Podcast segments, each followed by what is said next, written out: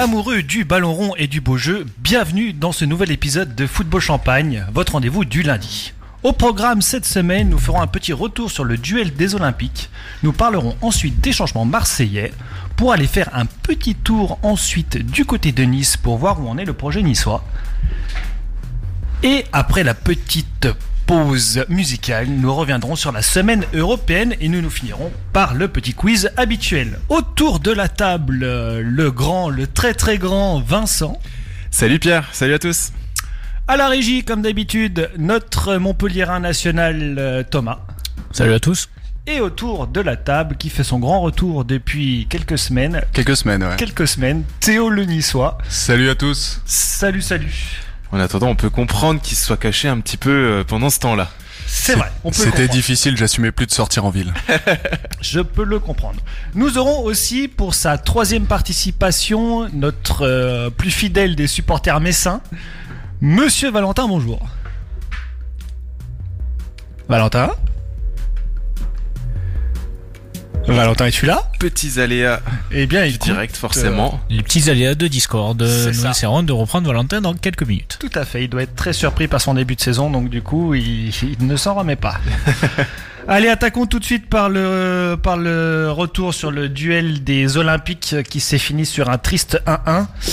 Euh, avec un but de euh, notre cher, le, cher pardon, Poto et Tampi à la 21e minute sur une égalisation de Milik à la 44e sur penalty qui donnera suite à des très très grosses polémiques sur l'arbitrage. Alors messieurs, on va commencer direct, penalty ou pas penalty? On sent le lyonnais. Hein. Ah, pas du tout. On sent le petit seum. Pas du tout. Franchement, il a appliqué la règle. Hein. Malheureusement, après c'est la règle qui est mal faite, mais euh, si, on, si on suit une logique purement, on va dire morale, bah voilà, ça rebondit contre son ventre, ça part sur sa main, donc voilà, c'est compliqué de siffler péno. Après la règle, elle dit que tu siffles péno dans ce cas-là, donc bah voilà, il y est. Ok. Euh, Est-ce que vous pourriez redécrire l'action qu'il y a eu exactement? Ah, alors il y a Pour ceux qui euh, ont pu, euh, pour se resituer. Voilà, pour ceux qui n'ont pas regardé le match, Voilà, n'est-ce pas? exactement. Pour ceux qui payent pas Canal. Euh, c'est pas moi qui paye Canal, mais je peux quand même regarder. Très mais euh, je t'avoue que l'Olympico, ça m'a pas fait rêver et ça m'a pas donné envie. Euh, C'est la Ligue 1, arrête moi, je ton- suis anti-Ligue 1. Arrête, Voilà, arrête ouais, ton bashing Ligue 1, toi tu... tu, tu enfin, bref. Et surtout qu'en plus, il y a une nouvelle caméra qui a été mise en place, on se croirait sur FIFA. Ouais. Un nouvel outil à Canal+. Oh, Exactement, ils fantastique. ont investi sur la Ligue 1. Alors on n'est pas là pour parler technologie euh, des caméras, mais plutôt football. Euh, L'action, il y a eu grosse frappe de Camara qui a tapé sur le ventre de... Paqueta. Paqueta, pardon, je vais y arriver, de Paqueta qui a été détourné sur le sur son bras. Donc le penalty, enfin le arbitre a sifflé penalty et carton jaune sur notre cher Paqueta. Euh, je te coupe vite fait parce que du coup on a pu entendre Valentin qui est Ah bien présent. Bonjour. Bonjour Valentin. Je sais pas pourquoi à chaque fois les... dans les paramètres là, il faut remettre par défaut sinon ça ne marche pas. Très bien. Eh ben écoute, euh, nous nous retravaillerons sur le sujet. Donc pour toi penalty ou pas penalty Valentin? Euh, plus ou moins penalty. Après c'est dur à dire. euh, J'arrive pas vraiment à savoir même en regardant 50 fois la ralenti si ça si ça touche vraiment euh, son ventre avant que ça touche son bras. Si ça touche vraiment son ventre avant, enfin son ventre ou je sais plus quelle partie du corps exactement. Si ça touche avant que ça touche son bras, normalement il n'y a pas penalty, mais euh, bon si c'est l'inverse, euh, oui il y a penalty. Est-ce que le bras est pas. vraiment écarté le long du corps? Parce Alors que- le bras oui. était un peu effectivement écarté Voilà. au fond du corps. Après on voit Ouais, mais bien. normalement, il y a un point de règlement, Voilà, si, je, alors- si je me trompe pas, qui dit que si ça touche vraiment juste avant une autre partie du corps et que ça rebondit. euh, J'ai le- j'ai l'article de du règlement devant moi. En revanche, l'arbitre ne sanctionnera pas les mains ou un bras d'un joueur réalisé juste après un contact du ballon avec une autre partie de son corps, ou, ou celui d'un autre joueur à proximité, ou encore si le bras et la main est près du corps, il n'augmente pas artificiellement la surface. Enfin, un joueur qui touche le ballon de la main tombant avec le bras positionné entre le corps et le sol pour amortir la chute, etc. Donc, le règlement est clair, ça a quand même touché une partie du corps avant. Pourquoi penalty? Est-ce que normalement, après il il a interprété Après, moi, ce qui me choque le plus, c'est le carton jaune en plus du penalty. Voilà. Ça, c'est, Ouais. Qui débouchera après sur l'exclusion de Paqueta avec son rouge. Après, l'e- l'exclusion, pour moi, c'est rouge direct, mais, euh, Oui, mais en tout cas, euh, sur le, sur le carton jaune pour le penalty, euh, incompréhensible. Vraiment, euh, j'étais j'étais devant mon, devant mon téléphone en train de regarder le match.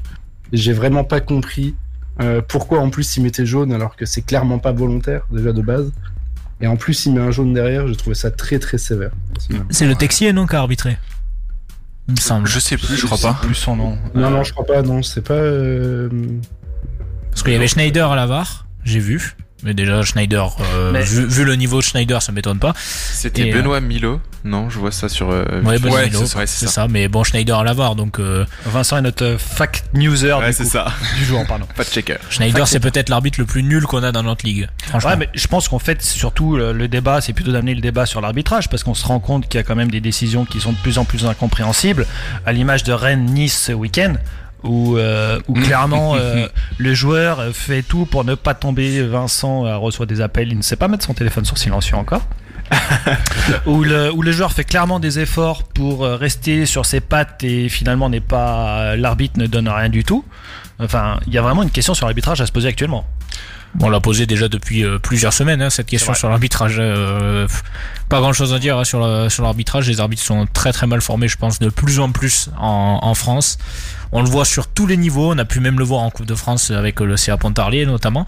Oui. Donc, euh, donc voilà, sur tous les niveaux, c'est catastrophique. Donc, euh, et ça prouve aussi, encore une fois, pourquoi on n'a aucun arbitre dans des compétitions européennes, hors Turpin en général. Et euh, il me semble qu'il y en a un deuxième qui, est- qui sort souvent. J'ai j'ai plus son nom la tête.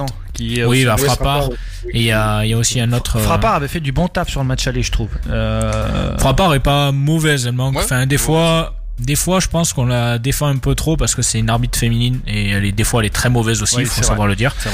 Mais, euh, mais oui, il y a, il y a- je crois qu'on a, on a que ce trois. soit une femme aussi, ça pose, euh, tu vois, je trouve que il y a moins de, on va moins chicaner l'arbitre, on va moins vers elle, on va moins lui dire gna gna gna gna gna, tu vois, je trouve qu'il y a une Mais distance qui est. Un truc qui pourrait être vraiment intéressant pour les arbitres pros, en tout cas pas forcément à bas niveau, mais c'est l'instauration du micro sur eux. Ah, Parce que déjà, on comprendrait bien mieux certaines décisions. Bah ouais. Parce que des fois, on a des, euh, des images que Canal, par exemple, ou peu importe la chaîne, a capté après les matchs de l'échange entre l'avare et l'arbitre de champ, et en fait, on comprend la décision en deux secondes.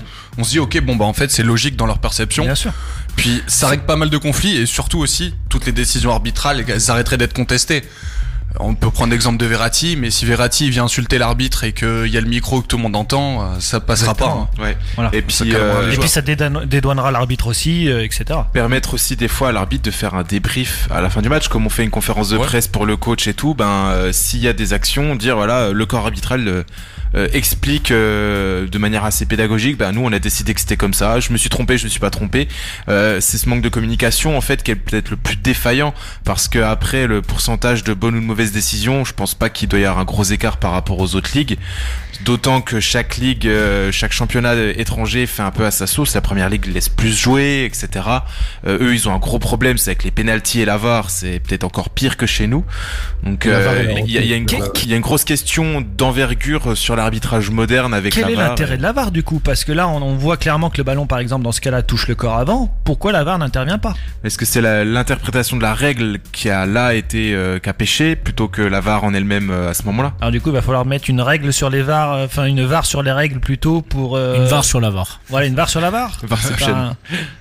Il y a quand même un arbitre qui est officiel derrière l'écran, dans le bus. Pourquoi on lui laisse pas la parole un peu plus à lui aussi? Parce que c'est Schneider. Ouais, mais bon, bref. On va peut-être se reconcentrer sur le match plutôt. Euh, qui, qui est censé prendre prendre la décision. Le, le, le- la dernière décision, ça doit être l'arbitre central, je crois. Façon, c'est Il se l'arbitre fait- central. ouais, il se fait aiguiller par. alors, euh, La VAR est, que, est là que pour erreur manifeste. mhm. Voilà, donc euh, bon, après un jour, il va falloir qu'on m'explique vraiment ce qu'est une erreur manifeste. J'ai une autre question pour vous. Est-ce que euh, Lyon finalement joue le titre? En vue du match d'hier et des changements faits Moi, je disais la semaine dernière, attention à Monaco, qui est derrière tout le monde et qui, mine de rien, met des roustes un peu à tout le monde en 2021. C'est peut-être eux aussi euh, qu'il faudra surveiller jusqu'à la fin de saison. Ouais, ils sont Oui. à un point de Lyon là. Et ils sont en premier en, en 2021 d'ailleurs. Ah bah oui, non, ils mais ont laissé filer que deux points. c'est Ils ont ça. fait un match solide encore à Brest euh, ce week-end. Bah, un ils match arri- solide à Paris. Ils euh, arrivent pas à gagner et puis voilà, t'as un mec euh, qui rentre sur euh, sur le terrain, Golovin, qui adresse deux passes D euh, superbes. T'as un effectif ultra complet vu que Ben Yedder sort, t'as Jovetic qui rentre. Jovetic est quand même euh, un bon attaquant. Ouais, hein, un joueur euh, solide. C'est euh, c'est- Golovin qui revient de blessure, qui revient très très bien de, blessure. Golovin, voilà, je crois qu'en 3-4 matchs, il me semble, c'est euh, facile du euh, 4 buts, euh, 3-4 passes décisives aussi. Donc ouais, c'est un bon ratio là pour, pour son retour. Mais voilà, moi, euh, bah, Lyon, comme je disais, Lyon pour moi ils ont perdu le titre contre Montpellier. Je, ça, je, te- je l'avais dit, je l'avais dit. Ah, J'attends de voir. Contre que- Montpellier, je parlais les mêmes les deux, aller-retour. hein. C'est 6 points perdus contre une équipe euh, contre qui ne devait pas perdre 6 points. Donc euh, moi j'ai bien envie de surveiller Monaco Parce que plutôt Metz, malheureusement. C'est là où, euh, s'il y a 3 points, ça va être contre Metz. Parce qu'à la limite, euh, Montpellier, bon, d'accord. Mais Metz, euh, tu dois pas perdre Metz. Ouais, mais le Montpellier de cette saison, euh, que tu prends en début de saison, bon, en début de saison, c'est différent. Il y a une grosse dynamique et tout. Mais euh, là, quand, quand Lyon les prend euh, il y a deux journées, Montpellier est au plus mal. Hein. Ils peuvent pas être plus bas, Montpellier. Je crois que c'est même 16e, euh, 16e euh, de Ligue 1 euh, sur la forme actuelle quand, ils affrontent Lyon à l'extérieur. Donc, ouais, non, pour moi, Lyon commence à se péter les dents doucement. Après, Lyon a plus de, plus de compétition, mais Lille n'en a plus non plus. Il y a que Paris qui va être, euh, qui va être un peu embêté par ces compétitions européennes. Pa- Paris qui va affronter Lyon euh, fin mars et euh, Lyon enchaîne après sur Lens. Moi, je pense que ça va être ces deux matchs-là qui vont nous permettre de dire si euh, ils passent le cap ou pas et s'ils arrivent à, à, à gratter des points à ce moment-là, parce que ça va être les deux gros clients qui sont dans le haut du classement, avec PSG notamment concurrent direct. Donc là, c'est c'est à ce moment-là qu'on pourra décider. Marseille, euh, c'est toujours les matchs un peu pourris, un peu pièges. Euh, tu gagnes, tu perds deux points, mais euh, c'est pas, c'est pas là où c'est une catastrophe industrielle non plus, je pense. Euh, non, mais bon, après, quand tu vois la physionomie du match où à les 20 premières minutes, tu, tu vois clairement que Lyon va atomiser Marseille et qu'il y avait la place pour en mettre 4 ou 5 le soir. Et puis ils ont marqué un but, ils ont décidé d'arrêter de jouer. Donc je pense qu'avant de regarder ce que font les autres, il va déjà falloir qu'ils se regardent eux-mêmes dans une glace, qu'ils discutent, que Garcia se mette euh, aussi devant cette glace, qu'il arrête de s'obstiner avec son 11 de départ qui n'a jamais changé depuis les temps immémoriaux et qui, qui, comprennent qu'il a enfin Slimani dans, le, dans, dans son effectif et qu'il le fasse jouer. Même Cherki, je suis pas un grand fan de Cherki, mais Cherki hier soir il a montré des choses. Il va falloir que, que, que voilà, il remplacer les, les, ceux qui sont un peu en, en deçà, à l'image de euh, j'allais dire même de Karl Poto et tant pis parce que même s'il marque un but hier soir il n'a pas été flamboyant non plus Euh, à l'image aussi de Kadewere qui, qui est un peu moins bien en ce moment euh, Depay qui, quand il décide de jouer il est bon mais il décide de jouer un match sur, euh, sur 15 donc euh, donc voilà, il faudrait peut-être faire une, une autre, un autre système, passer peut-être en 4-4-2 de mon avis, un petit, un petit 4-4-2 en losange comme à la grande époque, refaire redescendre Memphis et peut-être que Il faut, il faut Ouais. que tu fasses confiance au meilleur coach français euh, de la décennie. Là, Ah, c'est c'est Rudy. Garcia. C'est Voilà, Rudy il faut- Garcia. voilà. Ok, d'accord. Après, c'est c'est plus un problème, je pense, là, sur le coup, au niveau de l'implication. Comptablement, de toute façon, ils peuvent toujours le jouer, le titre, ça, c'est pas un souci. Mais comment tu Après, ça sera plus dans les, dans les prochains matchs que tu, tu pourras vraiment tirer un bilan, parce qu'il y a quatre équipes qui se tirent la bourre. Et en fait, ça sera surtout sur la, la toute fin de saison, comment mentalement les équipes elles vont résister. Mais Ça dépend de plein de paramètres, pour le coup, euh, des trucs qui peuvent se passer en interne aussi euh, dans les clubs. Et, et là, je ça se trouve, que- Lille, ils vont lâcher parce que mentalement, ils sont pas bien à cause de leur élimination, ou alors le contraire, Bah, leur élimination ouais. qui était un petit peu sévère sur l'arbitrage, ça va leur donner, euh, leur souder encore plus le Mm. groupe. On a vu, Tu peux pas vraiment on a vu à- ce week-end, Lille, euh, ils ont égalisé in extremis. J'ai regardé le match. euh, Strasbourg méritait clairement sa victoire. Après Strasbourg, c'est dur à un jouer. but à la, à la 93e en plus. Hein. après Strasbourg, c'est vraiment pas dégueu. hein. Encore Ouais, une fois, Strasbourg, euh, ils font vraiment pas une bonne saison cette année. Mais bon, Ils ont de- eu un très mauvais début de saison, mais là ça revient. ouais. Et oui, Lyon, mais bon, c'est pas non plus terrible. Mais euh, je veux dire, t'as devant, t'as quand même Ayork Diallo du côté de Strasbourg. Je pense qu'il y a quand même un Bah, paquet euh, d'équipes. Diallo, finalement, attention, hein, c'est que 7 buts avec euh, le Racing hein, cette année. Ouais, c'est pas, c'est mauvais. C'est euh, pas mauvais. Mais Pour un mec qui en a mis 12 euh, dans une équipe de Metz bien moins forte l'année dernière. euh, ouais, c'est que- moi je trouve quand même que c'est pas mauvais parce que là, à Metz, ouais, C'est mauvais, mais bon, je suis peut-être pas objectif. Donc, euh, ouais, peut-être. je pense. non, mais euh, voilà, Ayork Diallo, c'est quand même un très bon duo de Ligue 1. hein. Je pense qu'il y a quelques équipes euh, plus haut au niveau du classement qui aimeraient bien avoir ces deux joueurs-là. Quoi. Pour revenir sur Lyon, je pense que en plus eux ils ont l'expérience vraiment pour les dernières lignes droites. Justement, t'abordais Lille, euh, qui c'est encore une équipe jeune et puis euh, il y a ces mésaventures là. Même si t'as Galtier en tant que coach, je pense que Lyon est beaucoup plus rodé euh, habituellement à faire ce ce, fa- ce, ce petit euh, sprint final pour justement acquérir les places décisives. Ouais, mais s'il n'y a pas de turnover, s'il n'y a rien du tout, je vois pas comment ils vont le faire. Mhm. Si tu continues à aligner des joueurs en deçà, au bout d'un moment, euh, il y a une baisse de rythme. Peut-être leur laisser aussi une chance et puis se remettre dans le bain. je Ouais, sais mais là, pas, depuis c'est- 2021, on regarde les matchs qui ont été faits depuis 2021. hein. Tu, tu, tu perds, euh, tu perds contre Metz, euh, tu gagnes Bordeaux in extremis, euh, tu as Rennes, c'est pareil. Enfin, Ouais, pourtant, dans, dans l'apport, c'est vrai que t'en as parlé tout à l'heure, Cherki, il fait une super rentrée. Cherki a fait une super entrée. Kadewere était vraiment dans le dur dans le match, pour Ouais. le coup, on l'a pas vu. Ouais. Après, euh, Aouar. Slimani, qui a un gros impact en plus, franchement, en, en point de fixation, il est hyper intéressant. Sur un match qui est fermé, où t'es un 1 de moins, C'est un profil puis c'est un- hyper intéressant. Et puis c'est un guerrier dans sa tête, le mec, il lâche jamais rien, Slimani. Après, Garcia, il est pas connu pour faire euh, des grands turnovers, des grands changements, des grands revirements tactiques. Ça reste euh, assez simple dans la tactique et puis surtout il se Mm. base sur son 11 de base, il, il aime pas trop intégrer les jeunes. On l'a vu avec toutes ses équipes. Après ça peut marcher aussi hein. tu, tu sais Bah, pas ça- comment ça va se passer, il suffit ah, c'est un peu dégueulasse de dire ça mais si ça se trouve il suffit d'une blessure dans le groupe, ça remobilise du monde. Ça, ça peut être plein de facteurs en fait. euh. Bah, pour l'instant c'est un peu tôt franchement pour juger mais euh, mais Lyon franchement ils peuvent le faire hein. Ils ont les qualités, ils ont l'équipe pour. Le milieu de terrain, euh, c'est niveau Ligue des Champions. C'est hein. clair. Franchement, il y a une grosse équipe. Après, voilà, c'est le mental qui joue. Hein. Tu le peux être les. Galactiques et, Et- gagner aucun titre. Et beaucoup de boulards à dégonfler aussi, je pense, du côté de. Ouais. À l'image de Hawar, Memphis et compagnie. Euh, C'est des problèmes quand même moins conséquents qu'à Marseille en tout cas. Oui, parce qu'il y a un peu plus de, de bandes. Ce vrai qu'il faut dégonfler, c'est le ventre à Marseille. Ouais, c'est exactement ça. Euh, on n'en a pas encore parlé, mais parlons un peu du match de Marseille hein, hier soir, où finalement, euh, comme on disait, ils ont pas exi pas pas vraiment existé en première période. Par contre, en deuxième période, ils ont su se remobiliser, à l'image de deux trois joueurs bons comme Camara notamment, qui a fait un, un très bon match. Euh, Qu'est-ce que Marseille peut espérer euh, euh, je vais dire sur les prochains matchs, en attendant l'arrivée du coach? Tout ce qu'ils peuvent espérer, c'est se qualifier en, en conférence League, la, la nouvelle, la Ah future compétition européenne. C'est tout ce qu'ils peuvent espérer cette saison. hein. Mais euh, par contre, voilà, euh, le Marseille de Larguet est pas dégueu quand même. Ouais. Comparé au Marseille qu'on a vu depuis le début de saison, c'est pas un Marseille euh, dégueulasse à voir jouer quand même. Moi après On, s- on Marseille. se ressent sur le match, après on parlera des coachs après. Marseille pour moi ça peut être l'Europa League. hein. Franchement ils sont euh, juste derrière Lens et Metz à deux points. Tu vas pas me dire que qu'ils vont moins bien réussir le sprint final, surtout s'ils ont euh, justement un nouveau un nouvel entraîneur, ça va ça va les relancer dans le bain et c'est un Marseille de toute façon à réaction qui joue un petit peu sur l'orgueil et puis sur le quand ils sont dos au mur. Moi je pense qu'ils peuvent et ils le feront, ils seront en Europa League euh, l'année prochaine. Payet a pas été exceptionnel encore une fois de plus hier. Il a fait quelques centres et un coup franc correct. Ça va, ça va, moi. C'est Ah, pas son pire match. C'est pas son pire match, c'est vrai. Ah, c'est contre peu Lyon, le mec Ouais. il se mobilise contre Lyon, mais là on sait que Payet on va plus le voir jusqu'à la fin de saison. Tovin, Tovin, exactement. Tovin, Tovin a essayé un peu quand même. Il a le mérite d'essayer. Mais, Mais, euh, plus on va aller, je pense, sur la fin de saison, plus on le verra moins parce que le mec il a la tête ailleurs. Il veut, il veut se barrer de ce club. Il a bien compris. Enfin, Ouais. Là, je pense qu'il comprend qu'il faut partir. C'est c'est le moment là. Je suis curieux de voir euh, Tovin avec Sampa, enfin euh, Payet avec Sampaoli. Ça va être euh, mortel. Mais une des, une des prouesses de l'OM, c'est, euh, enfin là ces derniers temps en tout cas, c'est par rapport au contexte autour du club et surtout euh, le changement d'entraîneur où t'as un, t'as un coach, tu le sais très bien, qui va être là pour 5 matchs, qu'il a réussi à mobiliser le groupe. Franchement, je trouve que c'est intéressant. Ils ont pas fait un sans faute, ils ont pas gagné tous leurs matchs. Ok, bah de toute façon c'est pas ce qu'on leur demandait vu leur niveau cette année, mais franchement, moi je trouve ça, je trouve ça intéressant que même Payet il s'est remis un peu dedans. Je sais pas s'il a perdu du poids ou pas, ça je suis pas, euh, je suis pas dans l'équipe médicale de l'OM, mais euh, par contre au niveau mentalité c'était un peu mieux. Après avec Sampaoli à voir, c'est, enfin on en parlera tout à l'heure, mais de toute façon c'est totalement différent de ce qu'ils sont en train de faire euh, là sur le terrain.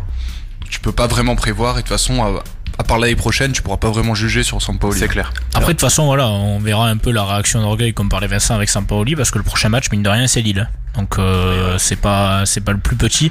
Après, Sampaoli arrivera à peine, mais juste après, il y aura un test avec Rennes. Donc euh, il y a Lille et Rennes, euh, les deux prochains matchs pour Marseille. On verra si Marseille est capable de prendre au moins 4 points sur 6 ou de en faire 0. Bon, je vois qu'on tourne autour du pot. Tout le monde veut parler du nouveau coach et tout. Euh, on va y aller juste après, mais avant, le vœu le plus cher des supporters a été exaucé. Jacouille est viré. Il est remplacé par Longoria qui devient à 34 ans le plus jeune président de la L1. Alors j'ai envie de vous dire Alléluia ou pas?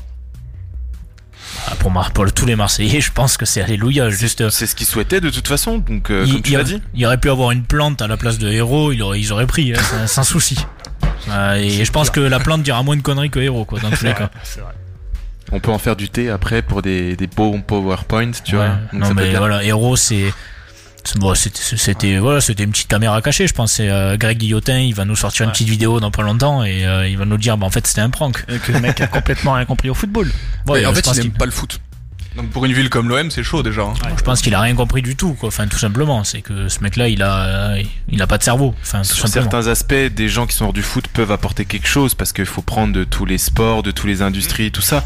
Mais lui, il était pas du tout en phase. Et puis, comme tu l'as dit, c'est une ville qui respire le foot. Voilà. Et euh, au moins, t'essaies de prendre compris. les codes et puis de, de faire du dans, dans, dans cette idée-là. Mais Au lui, moins, il, a, si- il- il a enchaîné les faux pas. Et euh, à un moment, bah, c'était le dernier fusible pour McCourt. McCourt qui s'est vraiment réengagé, au moins verbalement avec une lettre ouverte et puis avec ces actions-là. Je sais pas s'il remettra des sous. Si C'est ce qu'il a annoncé, fera- hein. Ouais, donc euh, ouais, j'attends de voir Ouais, encore avec euh, ouais, la période là. ouais. Mais euh, on sent qu'il a au moins repris la main là-dessus, ce qu'on attend d'un président de toute manière.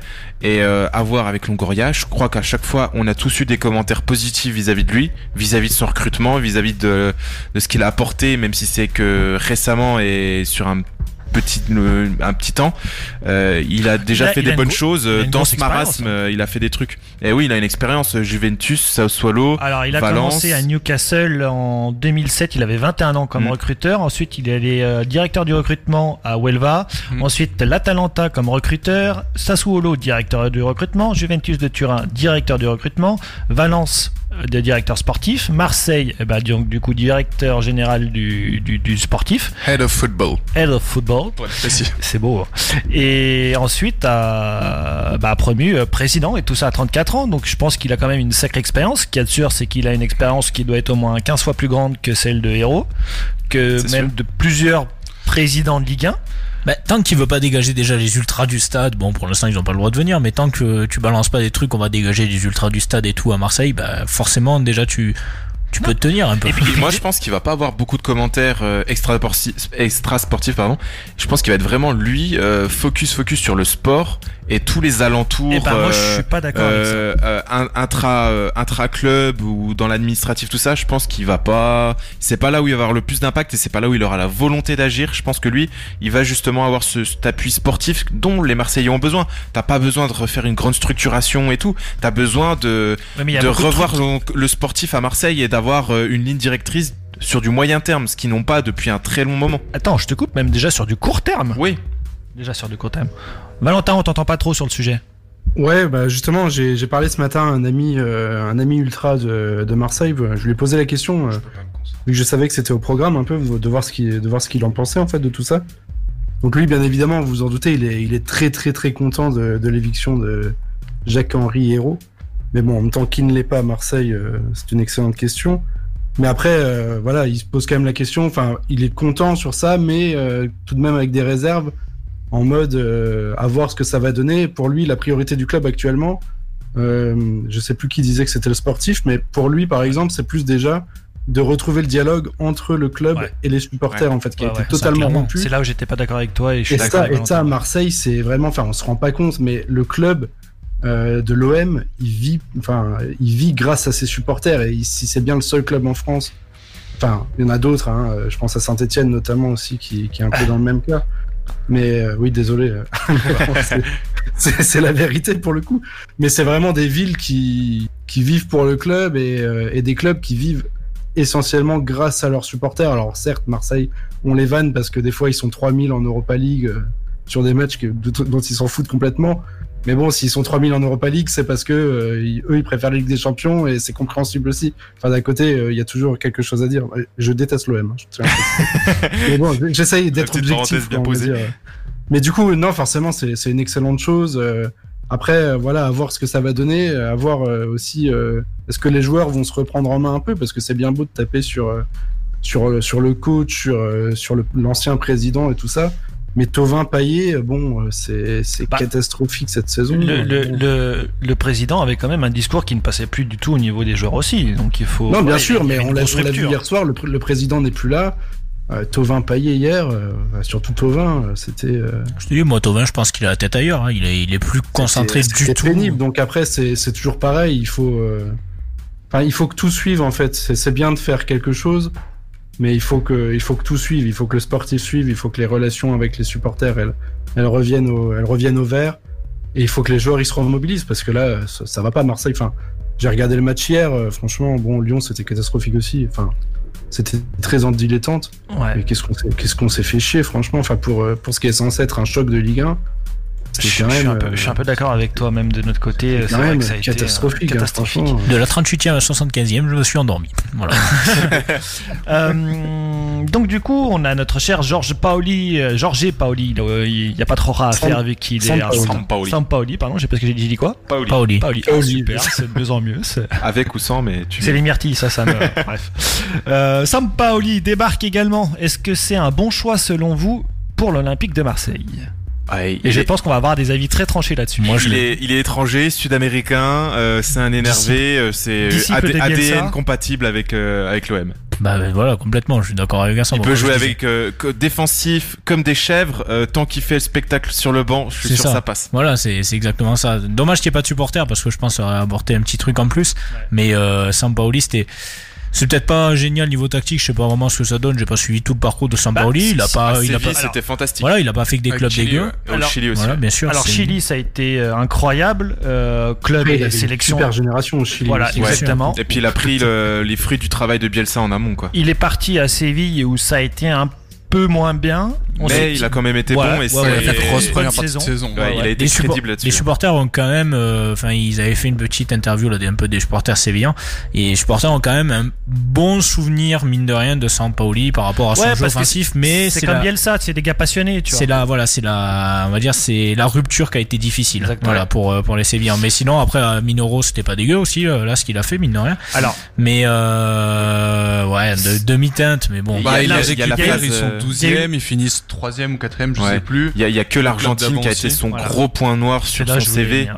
Où il a été complètement largué et je me dis est-ce que des fois il peut pas être dépassé par l'enjeu et euh, Après, complètement relâché soit être euh, lâché émotionnellement et puis euh, plus rien commander euh, laissé en plan euh, soit être trop énervé trop à côté comme il a eu une euh, expulsion où il a fini dans les tribunes à Minero Bah, c'était son dernier match. voilà donc euh, est-ce que voilà euh, émotionnellement il est tellement instable que ça peut euh, lui jouer des tours des fois? Après l'Argentine et Marseille c'est différent, c'est aussi un passionné mine de rien argentin, donc je pense qu'il avait une pression énorme, il n'aura pas cette pression là à Marseille.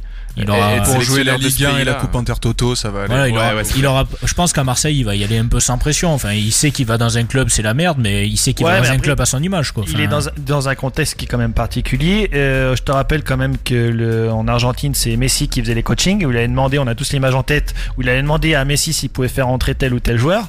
Donc je me vois, je lui vois mal faire ça avec Payet par exemple, parce que ça pourrait être folklore. Ouais, mais on parle de, on parle de Messi, hein.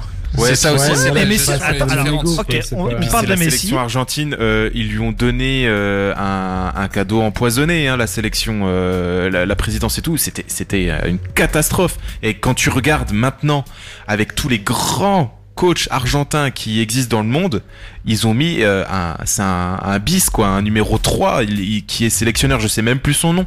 C'est, c'est dire que personne ne veut de cette sélection tellement ils savent que c'est le bordel. Donc euh, lui, il, a pris la responsabilité, si il a t'as pas de fini. euh, en Argentine, tu te fais tuer par les Barras Braves dans la minute. euh, bon.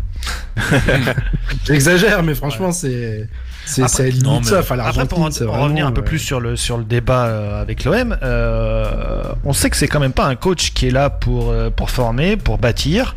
Euh, c'est un coach qui est très sanguin, donc on, voilà, on peut se demander ce que ça, ce que ça va donner à, à, à Marseille. Euh, as, pour le moment, tu as Nasser Larguet. Alors, je dis pas que Nasser Larguet, c'est un, c'est le, c'est le nouveau Zidane ou c'est le nouveau euh, Mourinho ou quoi que ce soit, mais Nasser Larguet, c'est un mec qui a apaisé, qui a apaisé tout le monde, qui Ouais, a détendu c'est tout son pas- c'est- effectif. C'est pas son kiff. Lui, ce qu'il adore, Nasser, c'est. euh, C'est formé, je sais. Et ben justement, il avait l'occasion de mettre un peu les jeunes sur le devant de la scène comme il a pu le faire. Euh,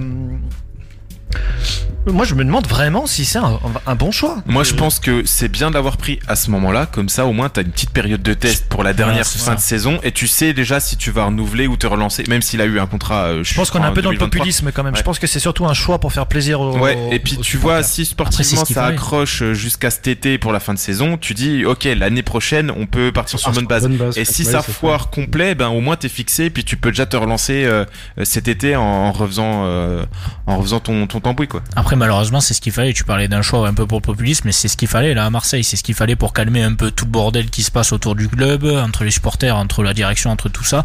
Là, voilà, c'est un choix. euh, Ça va rappeler les bons souvenirs de Bielsa aux supporters marseillais. Je pense pas que les supporters marseillais soient quand même, sont quand même déçus de voir arriver Sampoli. Et euh, après, sinon, tu prenais qui quoi? Enfin, si c'était pour euh, que la direction recrute Genesio, euh, bah, là c'était parti. Oh, ça n'a pas été génial. non, mais là c'était parti. Marseille, c'était à feu à sang. Marseille, c'est Non, fallait prendre. Laurent Blanc en vrai. En vrai, le meilleur choix, ça aurait été Laurent Blanc Mais si Laurent- jamais il Est-ce que lui aurait voulu Laurent Blanc, ça serait pas passé aussi, je pense. Après, Après, pour, aussi, mais bon. Pour parler un, un petit peu de jeu sur Sampaoli, Ouais. c'est vrai que c'est un choix assez intéressant pour l'OM parce que c'est très porté sur l'offensive. Après, par contre, son jeu, il passe vraiment beaucoup, beaucoup par les ailes et euh, les apports des, des arrières, des arrières latéraux qui vont monter. Alors là, parlé sur cette fin de Nagatomo, saison, ouais. voilà, Ouais. c'est ça que je voulais dire. Ouais. Nagatomo, Sakai, Amavi qui revient de blessure, ça va être un petit peu compliqué. Ce que je voulais dire aussi tout à l'heure, c'est que ça va être chaud de le juger sur cette fin de saison. Après, Après, il peut sortir un jeune du centre ou quoi, c'est possible, il a déjà fait dans le passé. Surtout, par contre, c'est un entraîneur qui est très dépensier, qui fait beaucoup recruter. Ouais. Et on connaît la situation ouais, de Marseille. Très bien. Et en fait, euh, je sais pas si c'est un choix de héros ou de Longoria. Si c'est de Longoria, c'est possible qu'ils en aient parlé avant.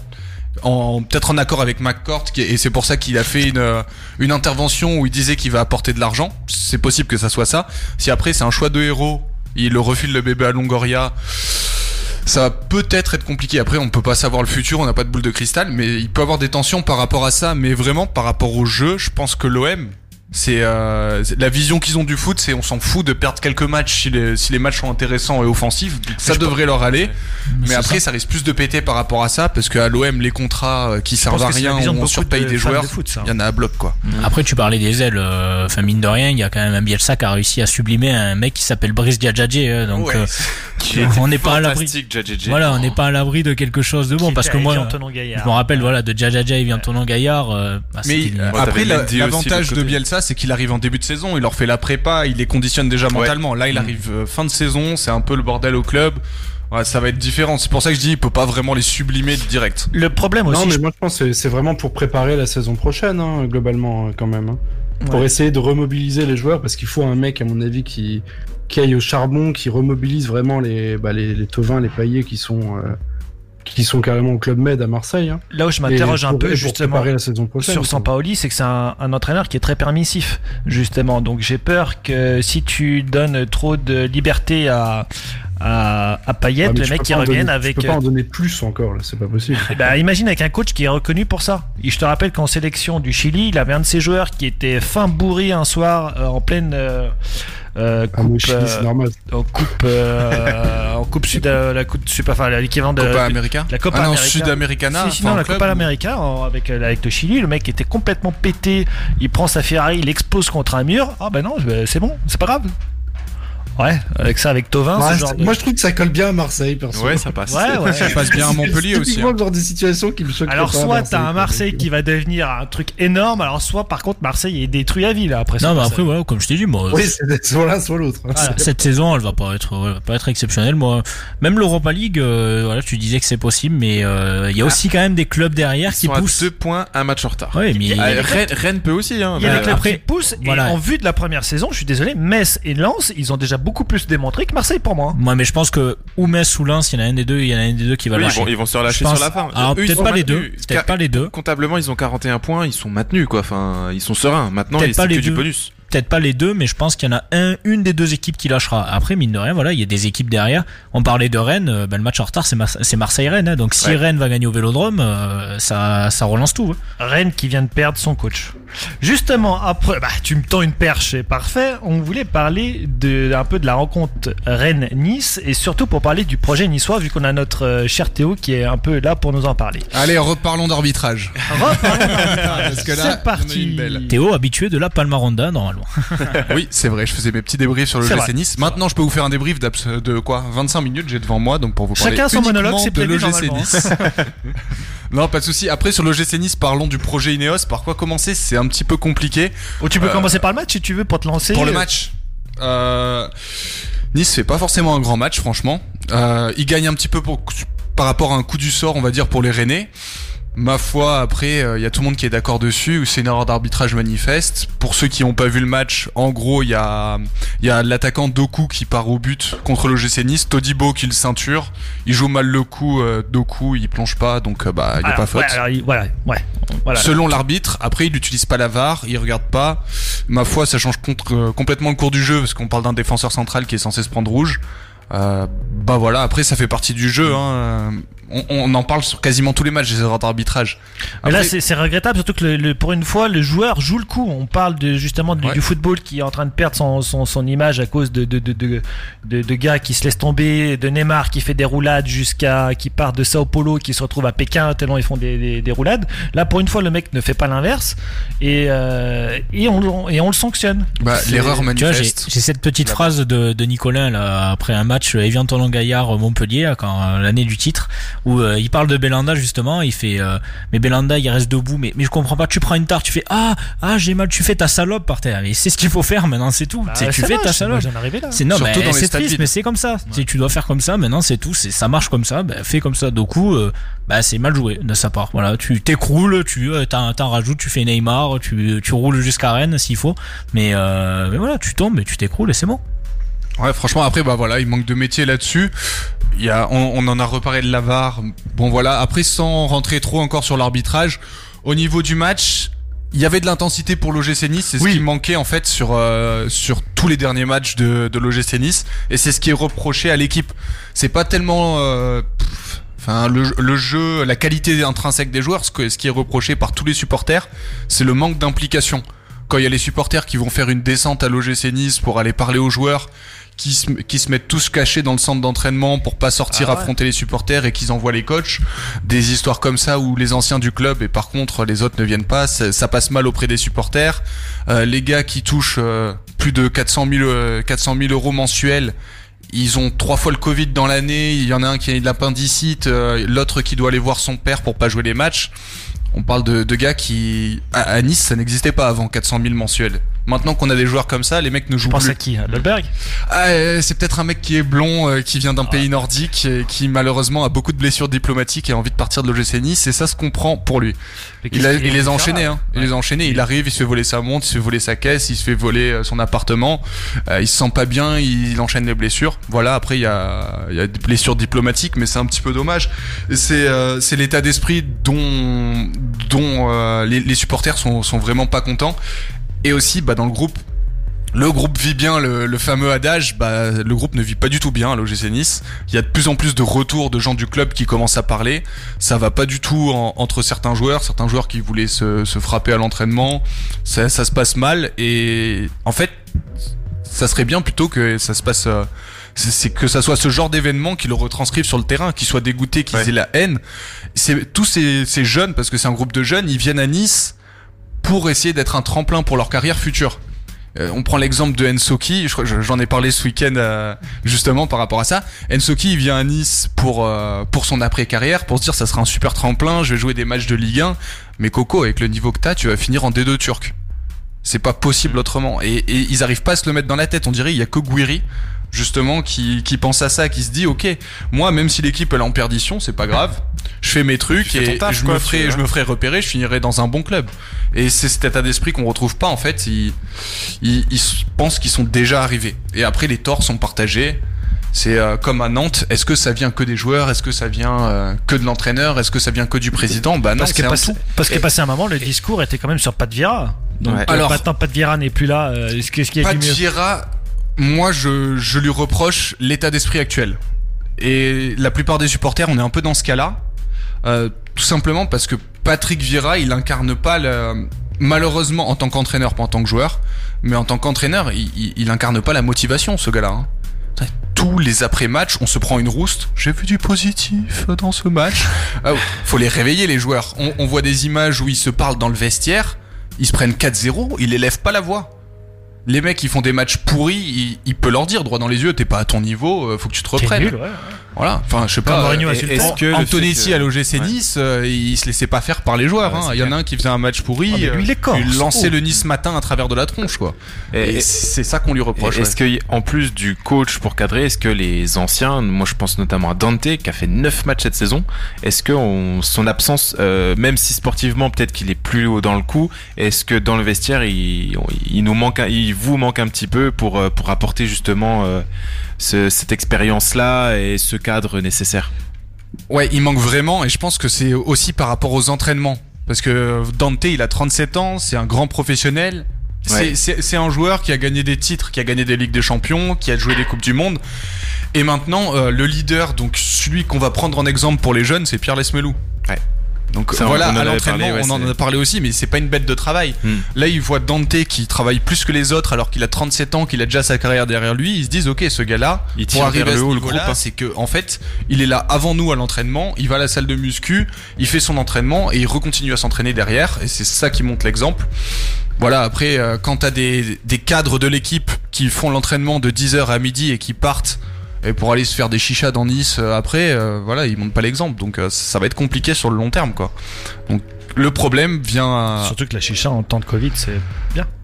Oui, il y a toujours des mecs qui s'arrangent avec les règles dans le vieux Nice. Mais euh, oui, là, du coup, euh, pour cette saison, qu'est-ce qu'il faut espérer Est-ce qu'il faut Se maintenir. faut- Ouais, c'est vraiment à l'arrache et puis euh, rebâtir, rebâtir tout ça parce qu'il y a quand même des actionnaires qui sont là avec une volonté euh, sur du long terme normalement. Est-ce que voilà, est-ce qu'il faut euh, le, un coach aussi un peu sanguin Est-ce qu'il faut un truc comme ça? Parce que là actuellement c'est qui? Je sais même plus. C'est l'ancien, c'est Adrien. Urcea, l'ancien adjoint de Favre et de Vieira. Hmm. Et euh, justement, ça aussi, le fait de changer d'entraîneur, mais de prendre l'ancien adjoint, c'est vrai que c'est à double tranchant. Mais surtout, là, il y a même pas l'aspect où les joueurs se disent, ok, il nous connaît pas, faut que je me défonce à sur- surtout l'entraînement. que tu crées pas une cassure parce que c'est tout le même staff. Il y a eu Bah ce ouais. problème à Lyon aussi. Il y a aucune cassure entre le, le précédent staff et, et le nouveau. Donc si des choses ont été instaurées, et bah forcément, euh, bah, elles seront toujours d'actualité, quoi. Et le, le- le seul qui parle sur les bords du terrain avec les stades vides, on l'entend, c'est Didier Digard qui est euh, l'adjoint Ah ouais, entraîneur bah, des attaquants. Surtout que C'est- un joueur sanguin lui aussi. Donc euh, Bah, c'est Un un mec passionné. qui avait la mentalité. Voilà. Ouais, c'est ce que c'est ce que demandent les supporters. Hein. Comme, euh, Ils comme il s'appelait, pas euh, le, qui- le nouveau Zidane, ils demandent juste des guerriers sur le terrain. C'est l'OGC Nice, c'est pas Paris. Hein. comme il s'appelait le- l'ancien joueur de Nice qui était ultra. euh. On s'est Ouais. Eh bah, écoute, il fait des interviews, il fait pas mal de live Twitch en ce moment. Arrête. Il ne veut plus parler de l'OGC Nice. Ah bah, il l'a annoncé. Ouais, Euh, il joue il- au cours sur quitté, là, il est, il est sur le jeu de Formule 1 là en ce moment. Ah ouais C'est Ouais. possible. hein Ouais, Mais euh, ouais, il veut plus parler de il, l'OGC complète- Nice. il a joué à Tours, passé un moment. Après, je sais plus. Tour là, et je crois qu'il Il était allé en il Italie, non euh, Comment il j'ai peur de dire une bêtise. Il joue au un Il joue au ça Au puits en... Non. Ouais. Chez des si, apprentis Bossetti Ouais, ouais, il joue au puits en ce moment. Il a marqué en Coupe de France euh, ce week-end dernier, je crois. D'accord. Un joueur euh, exceptionnel. Non, mais après, euh, pour de vrai, c'est c'est juste les Ah mentalités oui, que recherchent Il est au puits. supporters. Ouais, ouais, il est au puits. Eh, je me renseigne sur les anciens niçois. Incroyable. Il a joué en, il a joué à Tours. Après, il a été prêté en. Norvège. Il a joué à Laval, parti aux USA, et après, il est revenu au Puy-en-Velay. Incroyable. Hmm. Très bien. 27 ans. Est-ce que, messieurs, on parle de cette purge de Chelsea Manu ou on laisse Oh, tomber non. Franchement, euh, Franchement. voilà. Y- Autant on était, euh, j'étais en tout cas moi personnellement très content des derniers grands chocs. Alors euh, attends, anglais, attends. hein, Alors dans ce ça cas, se si- passait bien, Si mais tu as décidé d'en parler, je vais aller dans le bout de mon script. vas-y, vas-y. Encore une affiche de Première Ligue qui ne tient pas ses promesses. Chelsea 0, Manu 0. Notre expert Première Ligue, Vincent, nous en parle. Euh, bah, je vais parler d'un autre match du coup. Non, non, mais là c'est vraiment le choc qu'on attendait, puis au final ça a rien donné. Est-ce si surprenant quand tu regardes ce qu'a fait Manchester United euh, en première ligue contre les gros, euh, contre les six gros, c'est euh, deux défaites et que des matchs nuls. Donc euh, des 0-0 en plus à tout va. Donc euh, Manchester United, autant l'année dernière on vantait le fait qu'ils mettaient des claques à tous les gros et qu'ils rataient le coup contre les petits, autant là euh, ils ont vraiment pas été au rendez-vous. Euh, franchement, j'ai même pas regardé le match euh, en entier parce que ça me passionnait pas du tout. La première mi-temps était pénible à souhait. Ça s'est un peu réveillé en deuxième avec des belles actions. Qu'est-ce que ça me fait du bien d'entendre Vincent dire ça de la Ligue ce, ce genre de match, euh, c'est le match euh, qui met en avant les gardiens. Les gardiens ont été très bons et voilà, c'est les matchs des gardiens, donc c'est souvent des beaux 0-0. Euh, mais là, c'était pas du tout la rencontre qui fait regarder. Moi, j'ai regardé euh, euh, Leicester Arsenal parce que voilà, c'est un 3-1 qui, qui fait du bien. Mais après, euh, c'est ce week-end, c'était pas non plus euh, folichon et ça arrive de temps en temps, très rarement en première ligue. C'est quand même. euh, tu- merci Vincent d'avoir réussi à tenir euh, sur ce- tout ce, ce temps sur ce, ce match. Euh, Chelsea qui quand même a 6 points de retard par rapport à Manchester United, qui lui-même a 12 points de retard par rapport au premier Man City quand même. Donc euh, la saison est pliée. Moi, je suis surtout triste pour Liverpool. Je l'ai, Oui, le- j'aurais jamais imaginé qu'il serait autant largué malgré les blessures et tout. J'avais un grand espoir. Je voulais ce top 2 euh, City Liverpool qui se tire la bourre. Et là, euh, au final, euh, c'est très décevant quand tu regardes. euh, hormis un Leicester intéressant, tous les autres, ils sont vraiment pas. Euh, soit irrégulier, soit euh, pas forcément euh, enthousiasmant su- au bout de 2-3 matchs quoi. Et puis tu vois West Ham 4ème aussi. Ouais, alors moi j'arrive toujours pas à comprendre, mais euh, ça doit être exceptionnel. Autant Aston Villa, on le sentait déjà plus venir, il y avait un travail. Euh, avec Grealish, euh, il y a une belle construction d'équipe et ils avaient déjà mis les, les sous en arrivant, ils avaient mis 150 millions en étant promus, donc voilà. Forcément, il y a, il y a, il y a les graines on commence à pousser. Autant West Ham, c'était une catastrophe avec Haller et depuis qu'il est parti, ça va bien. Bizarre. Donc euh, parfois, faut pas, faut pas chercher bien loin, pas besoin de grands noms pour faire euh, une belle saison. Un mot à rajouter sur la première ligue, Thomas, qui a un beau maillot aujourd'hui. Tu peux nous dire quel maillot tu portes? Le petit maillot de, de Giroud Non, euh, non, non, retourné acrobatique Ah, voilà. de Chelsea. Footix, va.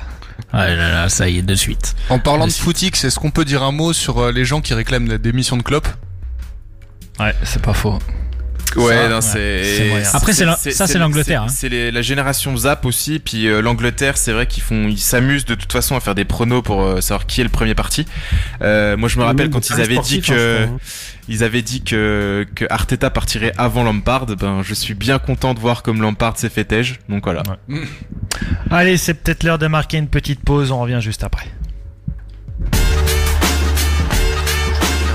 Peu en mode- Eh bien, de retour dans Football Champagne après cette petite pause musicale. Nous allons parler maintenant de Ligue des Champions. Alors certes, euh, mon cher Vincent ne connaît plus trop ce que c'est. La, mais la quoi? La Ligue des Champions. C'est un. Oui, c'est la une C1, Ah, d'accord. Voilà. Euh, on va commencer. L'Atlético perd face à Chelsea, mais avec six défenseurs. Ouais. Alors on, on revient sur nos pronos à chaque fois, c'est ça? Tu veux, Oh, bah, tu veux nous humilier, c'est ça? T'as grand plaisir. pronos, euh, si vous voulez. Voilà pour voir comme on est des visionnaires sur la plupart des matchs. Alors, on a tous cher- été mauvais quasiment. Je crois. hein. Mon cher Vincent, tu avais mis 1-0 pour l'Atlético. Ah bah voilà, nickel. Euh, Val, tu avais raté. mis 2-1 pour euh, l'Atlético. Thomas, tu avais mis pas loin du 3-3. but. Moi, j'avais mis 1-1. Optimiste. Et donc, bah, tout le monde s'est planté. Mathieu avait Ah. fait 0-0. Après, j'avais annoncé but de Giroud et de Suarez. Au final, j'en ai eu un sur Ouais, deux. c'est vrai. C'est vrai, c'est vrai. T'as bien senti le coup et euh, Giroud qui a été fantastique. Bon, il a fait un match de merde. Il fait un éclair. mais il a un, deux un but, homme du match. Il, Voilà. a, il a deux ballons dans la surface. Voilà. Le, le taf de l'attaquant, Voilà, c'est ça. Hein. Il a deux ballons dans la surface. euh, il râle là parce que Mount laisse pas le ballon et une demi-seconde après, il fait le retour acrobatique. Voilà, génial. Le lundi soir, à partir de 19h, retrouvez la nouvelle émission de Thomas, tous Gigi, tous Rourou, en direct sur 107 points. Voilà, obligé de sortir le maillot aujourd'hui. Du coup, euh, ouais, l'Atlético, c'est surtout l'Atlético qui perd son match, mais pourquoi mettre 6 défenseurs centraux Pourquoi? Pourquoi? Faut qu'on m'explique. Parce que c'est l'Atlético, c'est Simeone et je crois qu'il commence un peu à rouiller. J'étais vraiment déçu euh, de ce match-là parce que il est même plus au rendez-vous pour ces échéances-là. C'est vraiment dommage et, il est pas inspiré parce qu'il y a, y a des coachs qui sont toujours défensifs. Tu regardes Mourinho, mais euh, d'une équipe à l'autre, il, il a un vrai apport. Et là, Simeone, euh, soit il n'a pas réussi à effectuer sa transition vers du à peine plus offensif parce qu'ils achètent quand même Joao Félix, ils achètent des joueurs euh, dans l'idée quand même euh, de proposer quelque chose de nouveau peut-être pas ultra défensif euh, ou ultra offensif mais d'avoir un nouvel apport et au final ça prend pas la sauce. Et euh, même s'ils font une super saison en Liga euh, en Champions League pour les grands rendez-vous c'est ma- malgré euh, le fait qu'ils aient gagné contre Liverpool euh, l'année dernière ou il y a deux ans J'allais le préciser, le Voilà. match retour. il y a, il y a- il y a que ce match-là qui, qui sont revenus à un niveau d'antan, mais c'est plus l'Atlético en, en Ligue des Champions, c'est plus du tout le grand Atlético qu'on a connu dans les, les plus belles heures de Simone, donc euh, il y a un truc qui se perd. Comme Euh, je, je ne saurais pas, j'ai pas de solution, j'ai pas d'idée, mais euh, voilà quoi. Comme disait Fred Armel, euh, pour une fois, il a, il a eu une intervention pas trop, pas trop bête. Euh, il parlait Ah, de l'Atlético, il parlait de l'Atlético en Liga justement. Il comprenait pas pourquoi Simeone avait euh, décidé de repar- repartir sur un Simeone ultra défensif, alors qu'en Liga, ben, c'est pas son jeu. Il prend plutôt l'offensive quand même en Liga. Et franchement, je pense que s'il avait joué le coup offensivement, il y avait clairement quelque chose à faire contre Chelsea que parce que Chelsea était pas non Ouais. plus Est-ce que c'est l'enjeu? C'est l'enjeu qui l'a, qui l'a fait revenir dans ses travers ou dans quelque chose où il Ouais, se sent pense. confiant? Je pense surtout c'est dommage en tout cas. Il a, il a voulu la jouer défensif parce qu'il s'est dit je vais aller. Enfin voilà, on est. on- C'est c'est dommage contre Chelsea parce que tu sais que Chelsea c'est une équipe toujours avec un ADN euh, certes un peu défensif puis offensivement ils sont pas non plus terrifiants enfin Mais- mais- non mais c'est surtout Ils ça. Giroud en pointe, hein, quand même, Valentin, vas-y. Six défenseurs contre contre Chelsea, il en aurait mis combien contre City, le PSG Ah bah, c'est le Bayern quoi. Ce que je comprends pas, c'est pourquoi que- changer tous tes principes de jeu pour un match, à l'image de, de Guardiola l'année dernière euh, avec Manchester City face à Lyon. Laurent Blanc contre Manchester Encore, City. tu vois, tu- sur, un match retour, je peux comprendre. Ouais, c'est- voilà. sur si- un match retour où il faut où il faut garder un résultat, pourquoi pas. Mais là, c'est un match aller.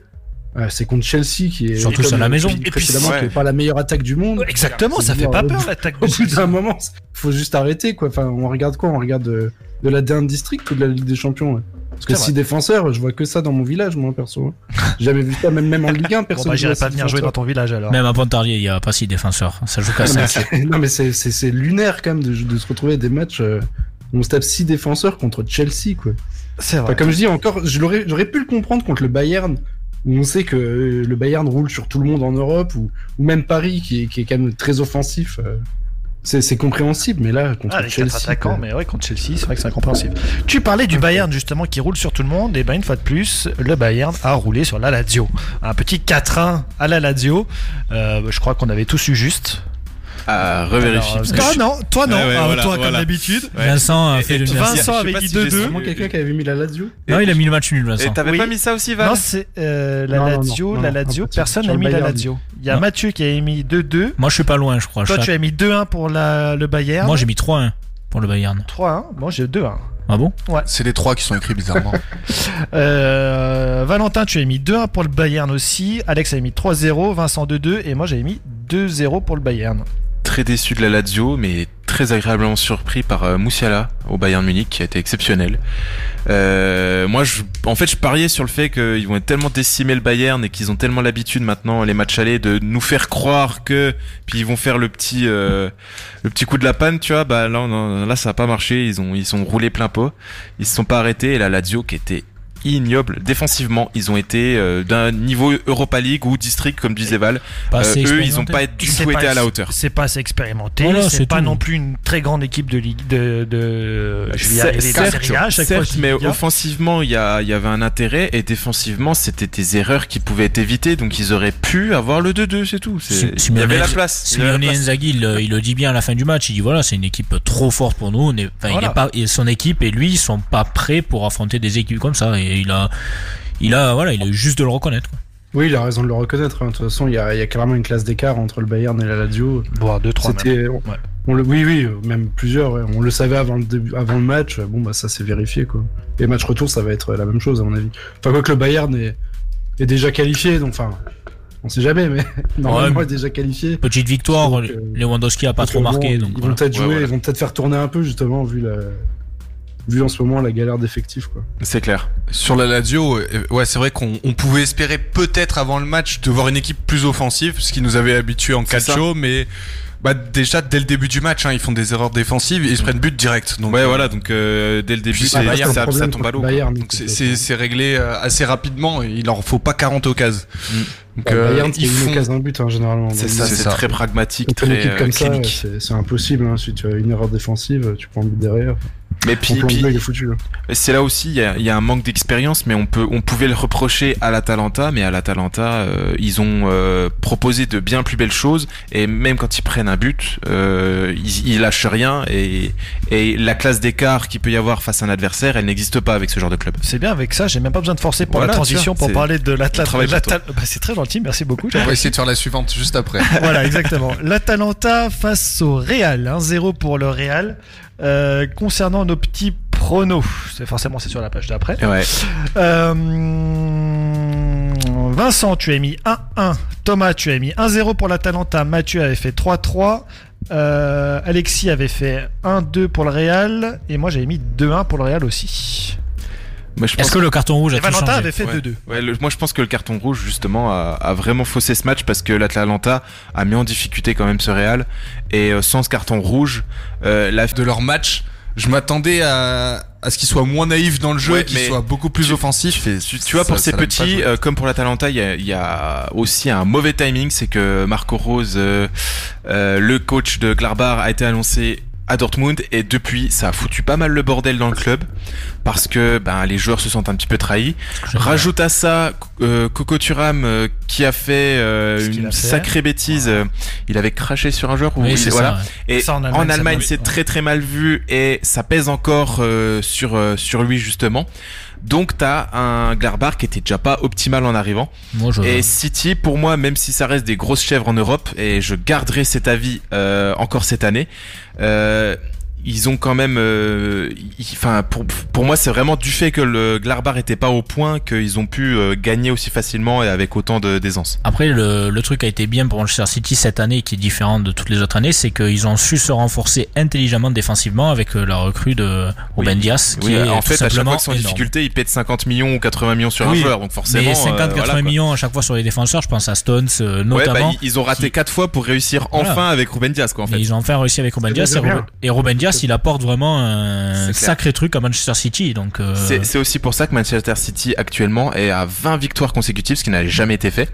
Et euh, c'est aussi pour ça qu'ils ont fait un gros gros comeback en Première Ligue pour finir. euh, ben, ils vont sans doute la gagner cette année. C'est grâce à cet apport-là de Ruben ah, Ruben c'est énorme. qui, qui a refait le bon équilibre au niveau de City. Il y a aussi l'apport de Gundogan et de, de Sterling qui sont toujours fantastiques parce Bien qu'il faut rappeler que City gagne ou est vraiment euh, euh, monstrueux sans De Bruyne qui est leur meilleur joueur. Et sans numéro 9. Et voilà, donc euh, donc c'est vraiment euh, exceptionnel et c'est là que je suis triste encore plus pour Liverpool parce que ce club, euh, voilà, ils, eux ils ont à contrario perdu leur élément principal Kevin Dick et depuis tout part à volo.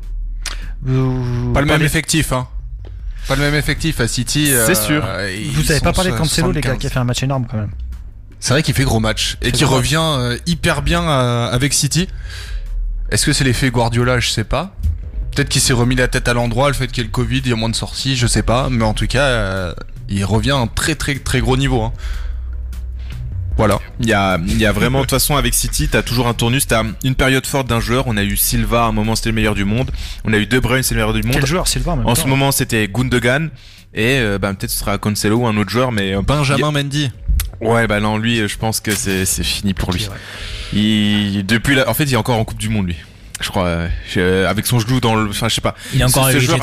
Ce, ce joueur a complètement lâché. euh, Il a fait marrer le vestiaire, c'est déjà Ah ça. bah ouais, c'est un ambianceur. C'est Rami euh, à la Coupe du Monde. Voilà, Voilà. on a trouvé son rôle. Euh, Cancelo, 26 ans, euh, c'est prometteur peut-être pour la suite, vous pensez?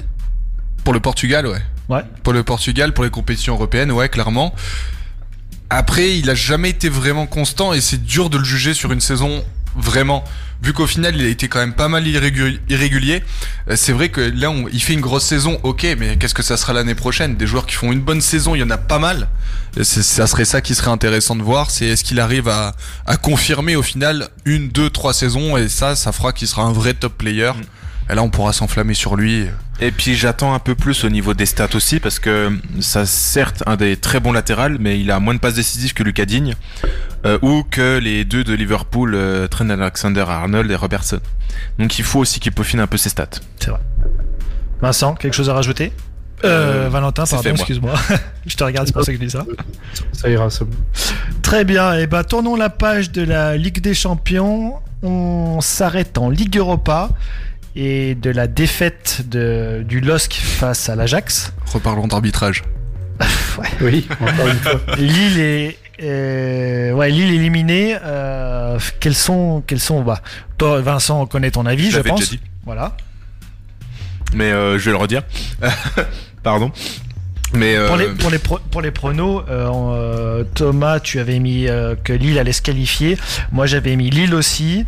Euh, Alexis, Mathieu, l'Ajax et Vincent, tu as mis l'Ajax et Valentin Lille. J'y ai cru on avec ce n'avait pas donné penalty. de score. Hein. Pardon? Non, on pas donné J'y ai cru avec ce penalty. Je me suis dit, euh, ça y est, c'est c'est bon, c'est reparti. La, la chance lilloise est là et. Eh ben non, surtout avec un très grand Mac Maignan quand même, hein, faut le souligner. Il y a Oui. certes deux buts encaissés, mais il y a un Mac Maignan qui est exceptionnel encore une fois. Il est peut-être là, voilà. Encore, on en parlait euh, de- lors des premières émissions, on parlait d'équipe de France un peu. Il est peut-être là notre futur gardien de l'équipe de France, donc euh, faudra surveiller aussi ça. Il est de plus Ah, en plus bon d'année en année. C'est clairement le deuxième gardien de, 1. Tout simplement. Derrière Anthony Lopez. Ah bah non, euh, Navas. Navas. Non, mais oui, Navas, bien sûr. Mais euh, ouais, même, euh, tu vois, euh, on parlait de, de Navas Maignan. Moi, Maignan, euh, je le préfère à Navas, vraiment. Navas, pour moi, c'est c'est- c'est c'est fini, quoi. C'est c'est terminé. Et Maignan, je le vois, je le vois mieux quand même. Ok. Ouais, après, malgré tout, pour Lille, beau- beaucoup de naïveté, un seul tir cadré. Tu, tu peux pas aller bien loin quand tu t'amuses à juste tirer sur le gardien ou à. Franchement, devant, à aucun moment je me suis dit, euh, surtout l'heure de jeu passée, à aucun moment je me suis dit ils vont réussir à mettre un ou deux buts quoi. Le problème de Lille là sur cette double, conf- cette double confrontation, c'est qu'il manquait quelqu'un, il manquait Yilmaz et je pense que Yilmaz aurait fait beaucoup de bien à Lille. C'est vrai. C'est possible. Et puis euh, expérience. Ya- Ya- Yassisi était pas aussi euh, à son niveau Ouais, euh, de, Yaziki- de, de phase de poule quoi. Il a, il a foiré tout simplement ces deux matchs. Après, Ouais. travers, oui. moi ça m'étonne pas non plus énormément. C'est pas un mauvais joueur. Faut pas, Mais oui, quand- on s'attendait pas non plus à un tu- truc euh, masterclass. Quand tu mais, regardes tous ces matchs, alors voilà, il y a certes des fois des matchs d'e- d'exception comme ce qu'il fait à Milan où il va se claquer un triplé, mais Yazizi c'est pas non plus un joueur euh, exceptionnel et euh, enfin je mets plus d'espoir en Yilmaz qu'en Yazizi quoi. Puis en face, t'as un Tadic qui est fantastique, et puis t'as aussi euh, Klaassen. Euh, le mec, il a, une, il a la tête, à, il a la tête à Jalais. Enfin, il a aucun standing, tu vois. Il, il, il, il, a aucune gueule, mais pourtant, euh, au final, il a mis tout le monde à l'amende. Il a été exceptionnel sur ce match. Et vraiment, euh, encore une fois, Lille euh, extrêmement naïf. Et moi, franchement.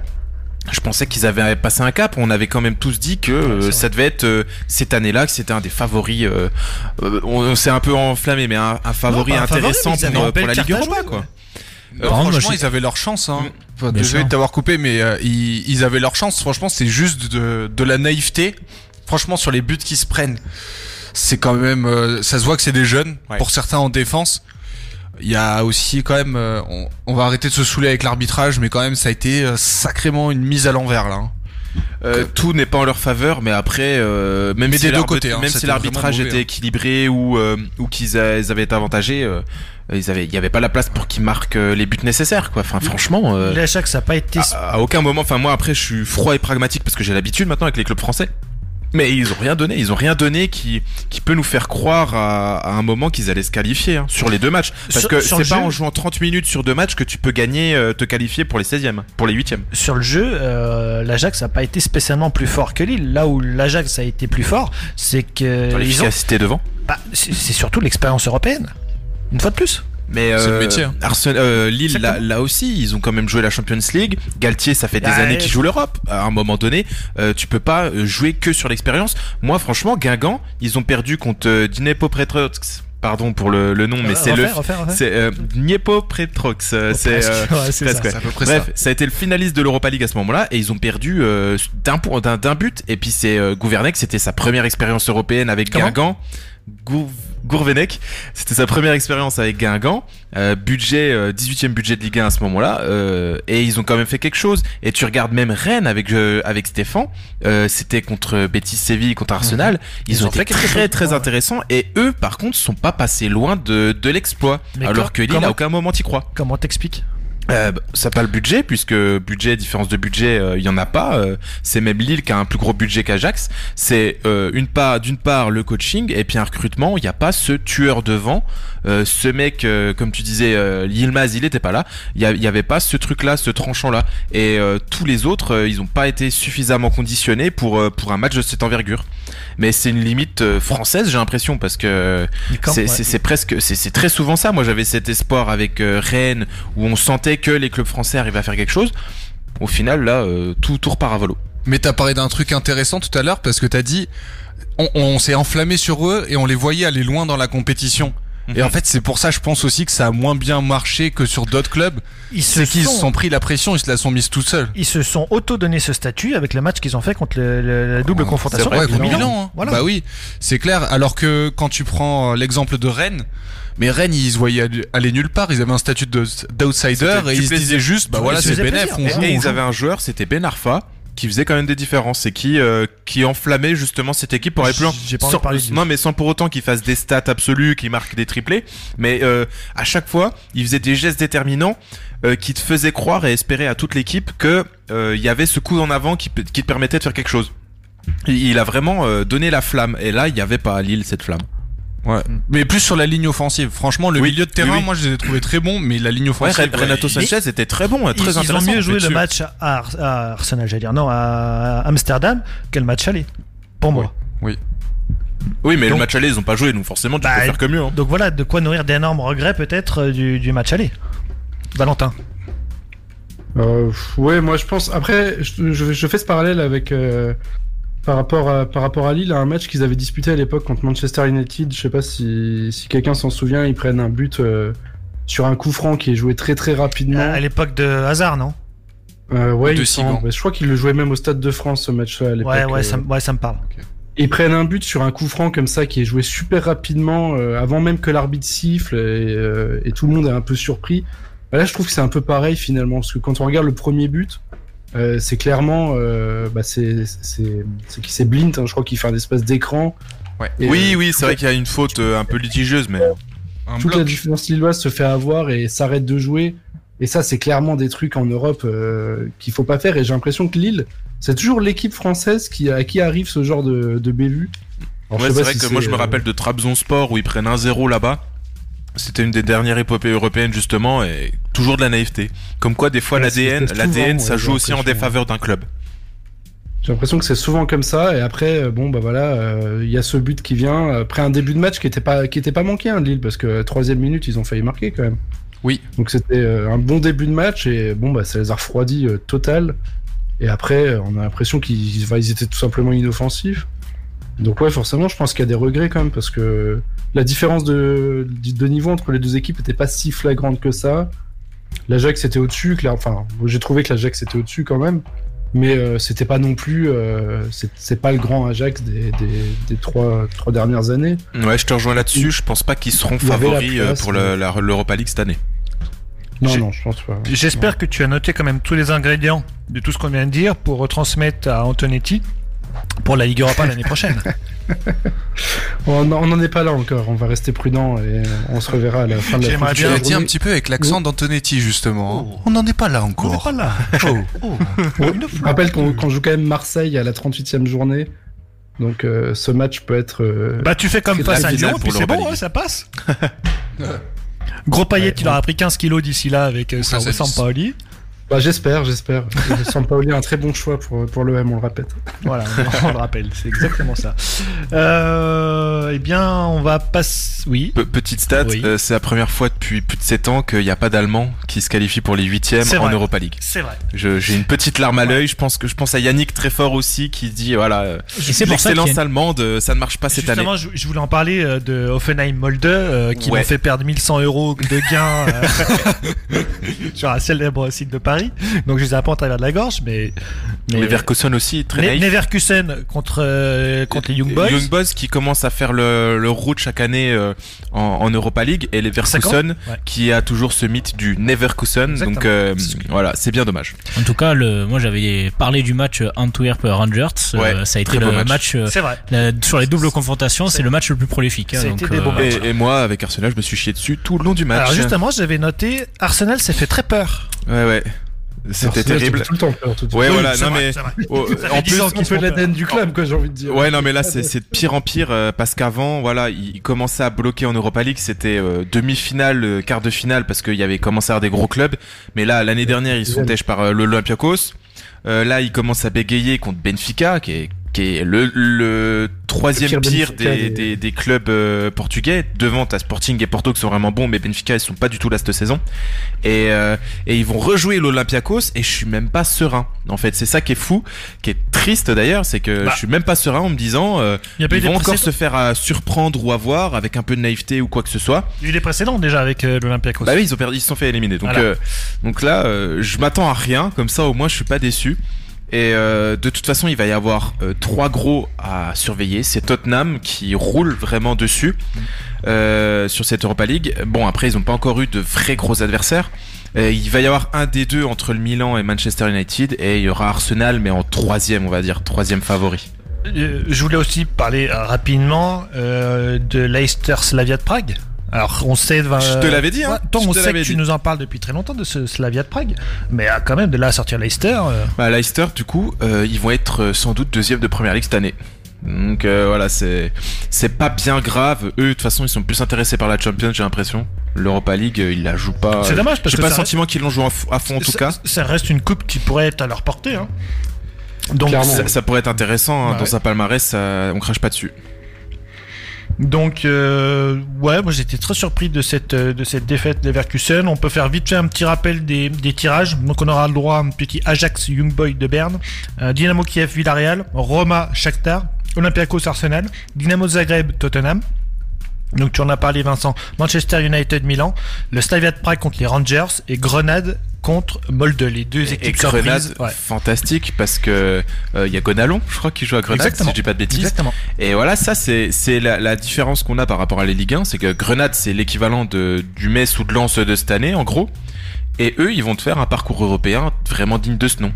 Tu vois, c'est c'est là que c'est triste. Et souvent, des fois, t'as ça aussi avec les Allemands, même si là, c'est l'exception cette année. Mais souvent, c'est ça. T'as vraiment ces entre guillemets 6 7 ces clubs entre guillemets d'un second de second rang euh, dans leur championnat qui arrivent à faire des choses. Après, euh, quand les clubs de second rang en général se qualifient en Europe, même en France, tu parlais de Guingamp tout à l'heure, ça donne pas forcément des mauvaises campagnes européennes. Donc Exact. s'il y a Metz ou Lens qui venaient à se qualifier en Europa League Oui, mais avec- ou en Conference League, ça m'étonnerait pas qu'ils fassent un bon parcours non pour plus. faire- même pour quand te faire mentir. Strasbourg, Strasbourg avec Francfort, ils ont quand même tapé Francfort. Ah, c'était un très beau parcours. ouais. Mais ils avaient commencé déjà euh, à faire de belles choses. Ouais, et ouais. s'ils avaient pas tapé un si gros dès le début, je pense qu'ils auraient pu faire une belle campagne en poule en tout cas. Après, tu disais les seconds. Malheureusement, regarde, regarde Saint-Etienne, regarde Bordeaux, regarde Nice. justement, Saint-Etienne et Bordeaux. Saint-Etienne et Bordeaux, je les classe pas dans les clubs justement comme euh, Metz, Lens. Guingamp. Pour moi, c'est des clubs quand même qui sont au-dessus. Oui. Et euh, pour moi, voilà, un Guingamp, ça sera vraiment un équivalent de Grenade, mais un Saint-Etienne ne sera pas un équivalent de Grenade. Saint-Etienne, mine de rien, que tu les, aimes ou tu les aimes pas, ça a quand même son histoire euh, en France. C'est un club, c'est euh, c'est quand même un club mythique. C'est pas, c'est pas un petit club comme les Guingamp, quoi. Bah, mine de rien, Guingamp a une histoire en, en- en France, mais pourquoi ces clubs n'arrivent pas euh, à hausser leur niveau Parce qu'ils s'en foutent. Parce mais qu'ils jouent il pas. le priorise pas en fait l'Europa League. Alors pourquoi pourtant c'est une super li- ligne au palmarès. Ben, C'est- en. France, je crois, je crois qu'il y en a pas des clubs français qui l'ont gagné là. C'est Euh, attends, t'as euh, Paris, Marseille c'est la C3 ou la Non, C2 c'est deux. C'est Marseille, la C2, je crois, super. Marseille, a finale, finaliste. Ouais, deux ouais. fois. Lyon Euh, Bordeaux. Bordeaux Lyon UEFA contre le Bayern en Ouais, finale. C'était en Ah. UEFA en 96. Je crois pas qu'on ait de vainqueur. Et au final, Vainqueur, ça non. prouve que vraiment les clubs français, ils vont se focaliser sur la Ligue 1 pour euh, assurer leur sixième place, Oui, mais au lieu d'aller non, chercher pour les assurer- titres. tu, tu entends toujours ce débat de viens, on se qualifie. Enfin, il faut absolument se qualifier en Coupe d'Europe et personne la joue. En fait, Je je suis pense désolé, que même Lille, c'est une cruelle déception. Lille, Ah, c'est terrible. Lille, c'est- mais, mais c'est terrible, c'est catastrophique. Nice, ça a été, mais bah, excuse-moi, hein. Ça a été mais pire que ça. Tu te prends combien contre les Neverkusen? Ouais, Patrick voilà. Vieira multiplié par 5, 6-2, non 6, ouais, 6 ou 7, 7 2 6-1. 6-1. Non, voilà, 6-2, 6-1. pardon, 6-2. 6-2, voilà, Oh. 6-2. Il y a un gros travail Euh, offensif de Vieira. 6, 6, 6, Premier 6, 2. Euh, moi, je, je, je comprends pas comment tu peux avoir ce discours de, de absolument de vouloir se qualifier pour faire de la merde pareille. Et Parce que les trois quarts des- de budget. Hein. les trois quarts des clubs, ils veulent, euh, voilà, comme tu disais, bon là cette année ça marchait pas, mais les trois quarts des clubs dans, dans les compétitions qui, qui jouent la, la Ligue Europa en général, ils espèrent une Ligue des Champions. Sauf que ben, ces, ces clubs-là, oui, ils ont mais pas ils de ont niveau. pas le niveau de Ligue des pour- Champions. Non, mais ils ont pas Regarde, le niveau pour la Ligue des Champions, mais ils ont surtout pas le niveau pour atteindre la Ligue des Champions. C'est ça. ça, qu'ils comprennent pas. Marseille, euh, qui Marseille, qui, qui, qui est la risée de la France. Pourquoi ils ne jouent pas la Ligue Europa? Ils ont les moyens d'aller loin. Ils l'ont fait une fois pour une finale, tu vois. Bah voilà, ils l'ont euh, fait. Bah pourquoi ils Et le referaient pas plus Et régulièrement? surtout l'émotion que ça procure au- autour du club, euh, ça, ça crée une émulsion qui est formidable. On se rappelle de l'ambiance contre contre Salzbourg. ouais. Ouais, ouais. Exactement. Et puis même à Lyon où ils avaient tout retourné à Lyon. Enfin, euh, enfin, je sais pas. Moi, je comprends pas cette euh, cette euh, cette loose, cette culture de la loose française en Coupe d'Europe. Puis ça, ça a créé des souvenirs en plus incroyables pour les supporters, les déplacements. Enfin voilà, je sais pas, tu te souviens quand on est allé à Vienne cette année-là, on avait fait le déplacement, Bon, on en était gén- allé en huitième. En général, c'est plus tu te souviens quand on allait à Bakou, quoi, pas à Vienne. Mais euh, ouais, faut, un faut- poser la question aux coachs français et puis à comment ils, ils envisagent leur campagne européenne parce que c'est un des rares championnats où on se plaint d'avoir euh, des matchs de Coupe d'Europe euh, en semaine quoi. Donc c'est c'est terrible aussi. C'est terrible. C'est Ouais, c'est Ah, un mais jeudi soir, c'est soirée étudiant, donc on peut- Ah, les supporters ça, peuvent c'est pas aller aux soirées. et- surtout Guillaume Besson. D'ailleurs, euh, amitiés Bisous. à- et Guigui. Euh, ouais, je Valentin. Tu Oui, veux finir sur ce sujet C3 Non, bah écoute, euh, je pense que vous avez tout dit. euh, les clubs français en C3, euh, comme, comme vous le disiez, c'est compliqué. Euh, personne sait pourquoi. Tout le monde. euh, Enfin, il y a personne qui, qui dit clairement qu'il- qu'on la joue pas. Et finalement, dans les faits, on la joue pas. Euh, Lille, on pensait qu'ils allaient la jouer. Finalement, bon bah. Ouais, Lille, ouais, il, il- Galtier a dit qu'il a joué quoi. Lille, c'est mais c'est- c'est- c'est une cru- vraiment une cruelle déception. ouais. Moi, j'espère que Metz et Lens se qualifient et on essaiera euh, les deux. hein. Mais deux, honnêtement, je suis sûr que si l'un des deux ou même les deux se qualifient, tu vas, sûr. tu vas avoir un jeu, tu vas Mais avoir quelque chose. Ils se donneront à je fond. Suis, je suis quand même pas sûr que Metz arrive à battre le shérif Tiraspol actuellement. Non, mais euh, bon, Ça va. je En fait, que je veux en bien plus. essayer et faire le déplacement euh, si vous voulez, ça c'est pas un problème. Mais, ils, euh, ils vont s'arracher, c'est tout en fait. C'est, en fait, on, je pense Je qu'en sais pas, honn- honnêtement, Metz, euh, je pense que ça, ça ferait plus comme Nice. euh, Moi, je se pense qu'ils vont- un peu partout, faire comme mais, euh, Strasbourg, quoi, euh, vraiment, Si on peut y euh, aller et faire les Et bah déplacements. dans ce bon, cas, arrêtez de jouer, arrêtez d'être bon et laissez passer quelqu'un. Moi, en tant que, en tant que supporter français, enfin, je demande pas spécialement à ce que tous les clubs français aillent décrocher la, la C3, faut être réaliste. Mais voilà, comme tu parlais Vincent, le, le dernier parcours en date, le dernier beau parcours en date, c'est vraiment Bah, Rennes. Guingamp, oui, Rennes, Guingamp. Rennes, moi je suis désolé, mais Ben, ils sont moi, pas allés c'est- jusqu'au bout, c'était Voilà, beau ce oui, ont voilà. fait, ça fait Mais plaisir. En fait, si tu veux juste voir ça, en tant que, quand tu regardes tes supporters français, tu regardes euh, les clubs français en Europe, tu veux juste voir des équipes qui s'arrachent, qui, qui ont réussi à enfin à atteindre ce- cette place. Comme tu dis, il y a beaucoup de clubs qui veulent, euh, qui veulent aller la jouer. L'Europa League elle demande à Moulin, à mon avis, d'Angers, si demain on lui donne une, une place en Europa League. Angers, ce serait, à mon avis, ce serait, ce serait beau en Europa League. Euh, Il y a des clubs comme ça, même Tu Montpellier. Tu t'enflammes, Ouais, un Calme-toi, calme-toi. Tes ardeurs. Non mais, non, mais- un effet bof. je dis pas, je dis pas. Je suis curieux de les voir en C3 avec le jeu qu'ils produisent actuellement, vraiment. Mhm. Et je, je suis emballé à l'idée qu'ils y soient. Je dis pas Avec que le stade ouvert. Avec le stade ouvert, bien évidemment. Je, par- je parlais d'Angers, je, je, je dis pas qu'Angers allait euh, choper une- un quart de finale d'Europa League, hein, mais même s'ils se faisaient sortir en 32e, ou peut-être qu'ils passeraient pas les poules, mais au moins un club comme Angers, bah, ça s'arracherait, on verrait, euh, on verrait 11 guerriers sur les 6 matchs à chaque fois, on verrait Mm. pas, voilà, comme quand tu regardes à Nice, et je pense pas qu'on verrait des 6-2, euh, trucs Et comme tu, ça. et tu mettrais quoi. Chapi avant-centre. Chapi de suite. Ah, voilà. Et, et- et juste pour vous dire, euh, pour finir sur, sur ce sujet Europa League, euh, vous faire partager une petite anecdote. Là actuellement, donc Metz est cinquième, hein, comme vous le savez. Euh, Il y a un débat dans la, dans la team FC Metz euh, sur Twitter et, et autres réseaux. Il y a des gens qui sont là à dire, euh, ça serait peut-être pas une bonne chose d'aller en Europe parce qu'on n'a pas l'effectif pour l'assumer l'année prochaine. Euh, moi, déjà, je trouve ça grave en fait que qu'on ait Ouais. des discours comme Ouais. ça, Mais, mais alors après, que tu- Metz a c'est- pas connu l'Europe depuis euh, 99. Après, C'est le discours un beaucoup de clubs. exemple, Ouais, c'est c'est euh. Strasbourg. Ils ont fait la campagne européenne. Ça, les, ça leur a fait casser les dents parce qu'en plus, eux, ils ont commencé très tôt cette campagne euh, avec les, les Ah, mais eux, ils premiers tours et tout. par rapport à la coupe. Euh, ils, Non, mais- ils avaient non, gagné après, je suis, je, je suis assez d'accord pour Et derrière, ils ont quand même fini euh, longtemps relégables ou en difficulté. Donc, euh, il faut assumer derrière. Il faut avoir les reins, tu vois. Ouais, c'est sûr, mais après, je me dis quand même, enfin, tu vois, là, ça fait 20 ans qu'on qu'on a Ah bah fait oui. quand même que de la Ligue 2 ou du National. Mais tu Euh, sais quand je vois des supporters qui pourraient, euh, qui signeraient pour finir 9ème au lieu de 5ème, Comme, comme Reims Moi, je trouve récemment ça- aussi, ouais. je trouve ça grave quand même. Enfin, Reims, on en Il a faut- pas parlé aussi. il, il- enfin, il faut un peu kiffer quand même, quoi. C'est peut-être notre seule occasion d'aller en Europe parce que l'année prochaine, on sera 16ème, on n'en sait Mais, rien. mais c'est Puis exactement ça. Même Moi, pour je les sais- joueurs aussi. hein. Je trouve ça grave en fait de pas. Je de sacrifie pas ma vouloir, saison et euh, je fais un truc en Europe. Je, suis, enfin, ça C'est être- beaucoup mieux, ouais, au niveau des. Ouais, franchement, au niveau des souvenirs entre supporters, aller se faire des déplacements, Clairement, aller dans quoi. telle ville, telle ville européenne pour voir ton club sur lequel tu n'aurais jamais parié. Après, par voilà, si t'es supporter lyonnais, c'est différent. euh, Mais euh, les Messins, les Niçois un, un plus et beaux- autres clubs Un de français. mes plus beaux souvenirs de déplacement, c'était Erenven. Mon premier déplacement hors de France, c'était Erenven. J'avais 15 piges. C'était incroyable. Ah, c'est C'était incroyable. Et on s'en souvient pour, euh, pour la vie, en fait. Hein. Exactement. Et les joueurs aussi, d'ailleurs, hein, parce qu'au final, si. euh, S'ils se font un petit parcours européen et qu'ils se la donnent, bah, ils se font recruter aussi. hein. Exactement. Mhm. C'est une bonne vitrine pour les coachs, pour tout le monde, et c'est ce qui manquerait à Galtier à l'heure actuelle. Et bien sur ce, on va marquer une petite euh, pause musicale et on revient pour le quiz à couteau tiré.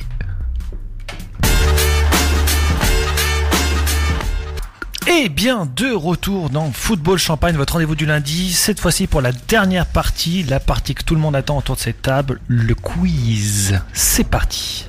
Le problème, c'est pas tant de savoir si je vais passer pour un con, c'est de savoir si vous avez la capacité intellectuelle, physique, technique de le faire. C'est maintenant qu'il faut le faire. C'est pas demain, c'était pas hier, c'est maintenant.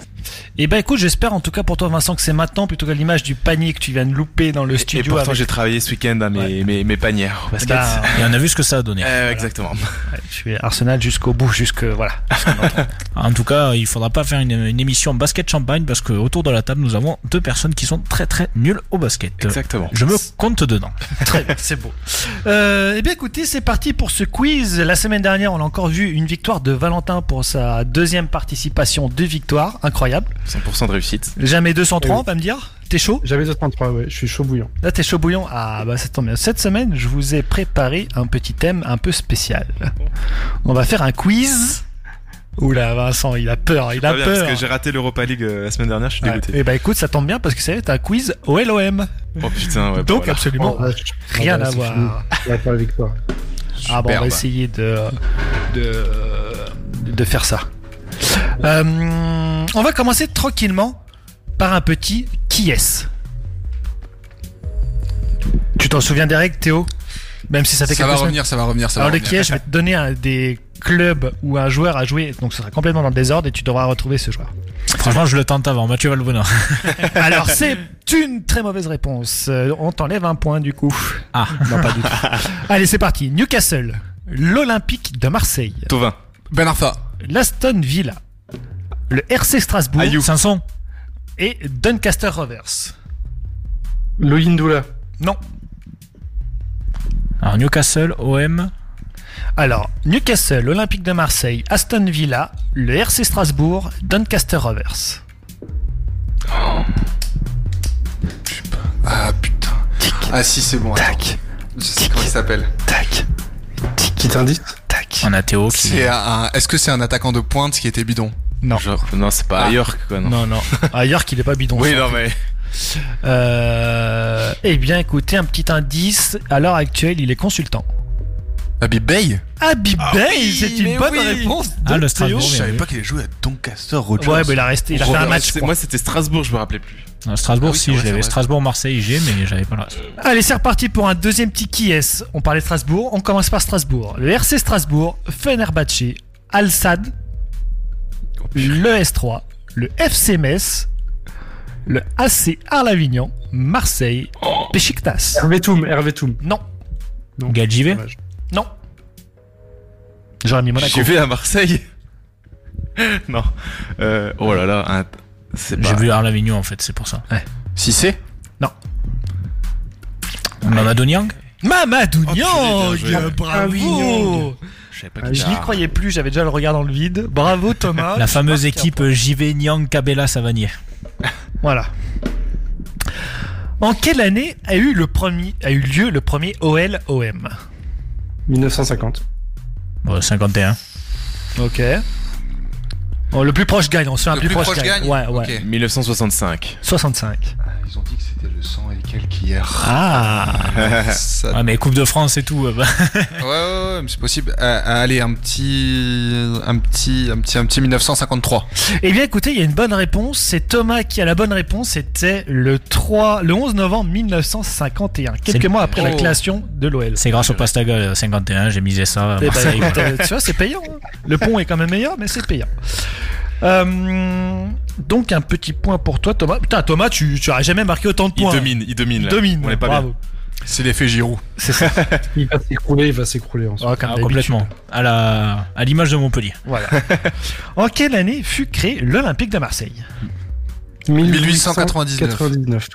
Euh, bah, Je crois qu'on a un petit peu. en Ouais, même temps, vous- je allez, je vous donne le point tous les deux, comme ça il y a pas C'est la bonne date C'est, euh, j'ai juste 1904 euh, 1899. Ok. Donc Valentin, Théo, vous marquez un point. Et Lyon, du coup 1950. Ah oui Là, il n'y a même pas de... Eh ben... J'allais sortir aussi, tu vois, je.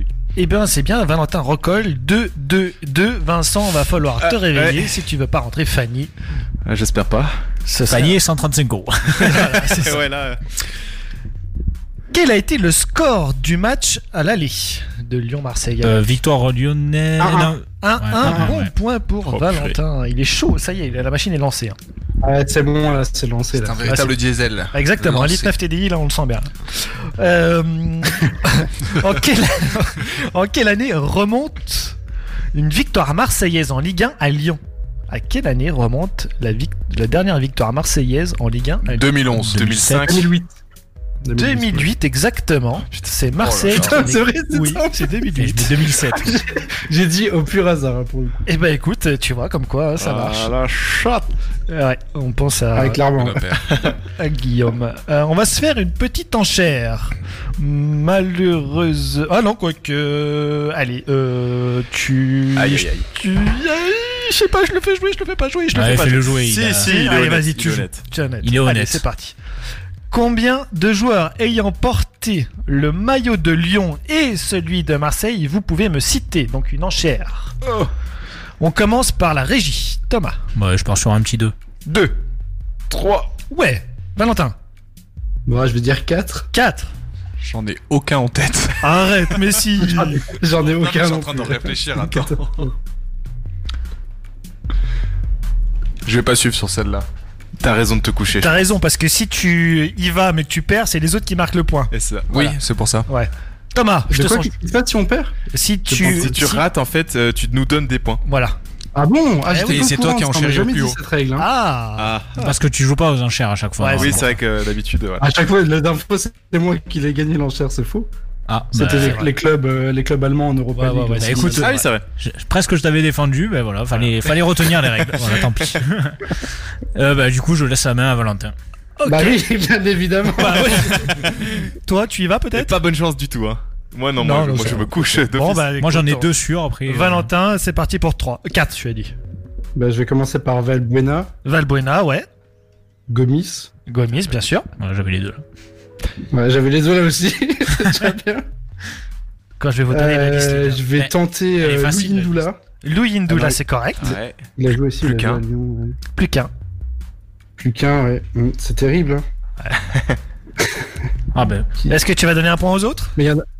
Non, il y en a plein en plus. Bah, Il y en a, mais il y en a Euh, 31. Bah oui. Ouais. il y a- Encore plus rageant. alors. Allez, franchement, je t'aide pour la règle. Il y en a Non Non, non, tu être rien du tout. On veut des points, je Oh, veux pas oh, être Fanny, moi On m'a même pas expliqué la règle et en plus j'ai pas le droit de t'aider. Il y en a un qui est vraiment facile. Euh, tous.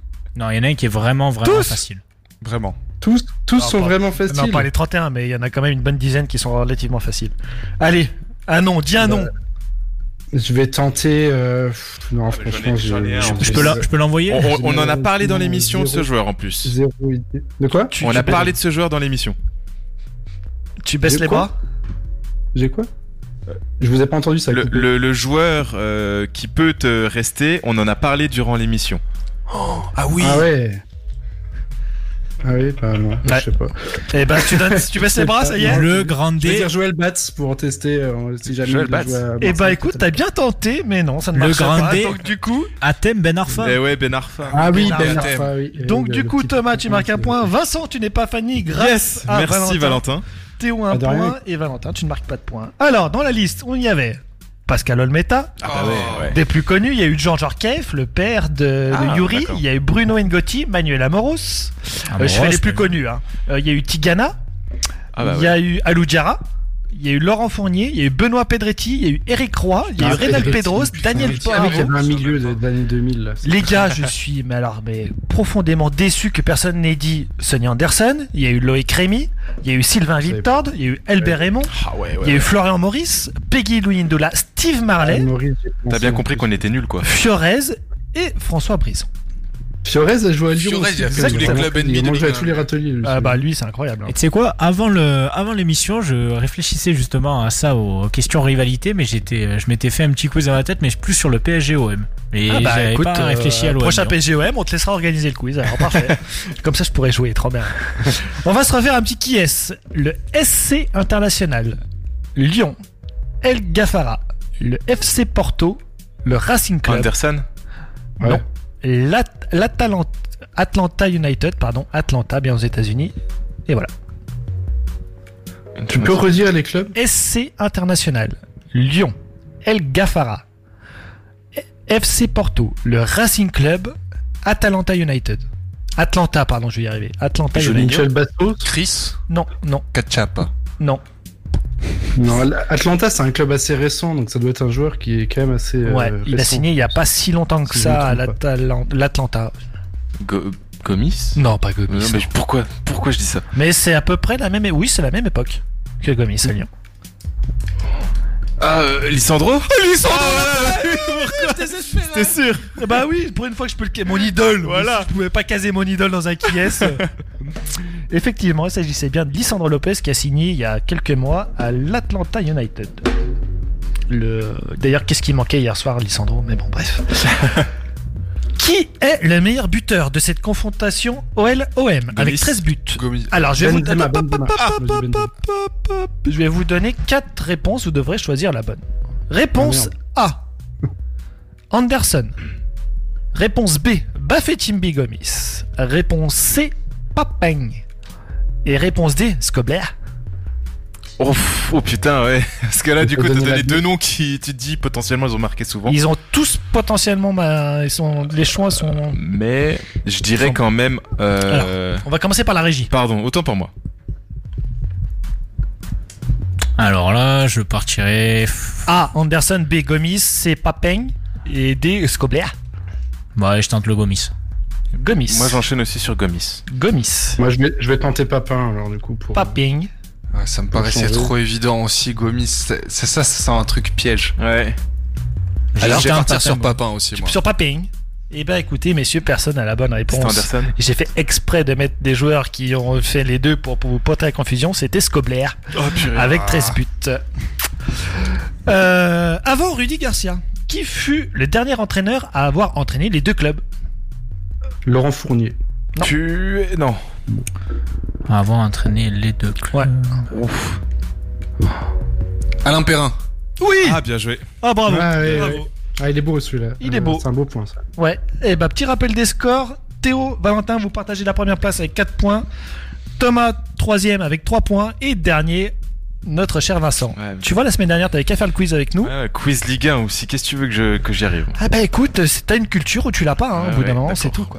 La Ligue 1, tu l'aimes ou tu la quittes. Je- J'ai décidé de la quitter il y a longtemps. C'est la Ligue des Talents. La pourtant. belle ligue des talents. Bah oui. Quelle est la défaite la plus lourde jamais enregistrée dans le choc des Olympiques 5-0. Non, Ouais, 6-0. 6-1. non, 7-1. non 3-0. Non les gars 8-1. 4-0. Non. Un petit 8-0. Un petit 8-0, c'est la, la réponse que je voulais, c'est exactement ça, oui.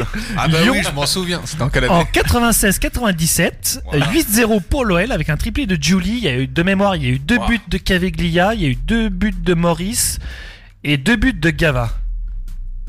Il y a une 8-0 un match comme ça, t'es content quand même. Ouais, ouais, ouais. C'est l'année où Marseille a fini. Euh, ouais, où j'ai- Ouais, non, il revenait, il remontait, je sais plus. Mais ouais, j'ai regardé le match hier soir du coup pour me remettre le moral et j'ai trouvé ça génial. Ça jouait, c'était magnifique. Avec mon idole Caveglia, c'était magnifique. Bref, en 2009. L'OL et l'OM se sont livrés l'une des plus belles rencontres de l'histoire 5-5. du football 5-5. français. Je parle effectivement du 5-5. Du 5-5. Ah ouais. Mais dans quelle compétition s'est déroulé ce match? Coupe de la Ligue. Ligue 1. Ligue Ligue 1, un, c'est t'en correct, Valentin, bonne réponse. C'était trop évident comme question. dimanche soir. 8-0. Comment? Il me manque le point du 8-0. Il te manque le point de 8-0, c'est vrai, tu as l'œil. Bah, J'ai Merci. l'affi- j'ai l'œil sur l'affichage des scores.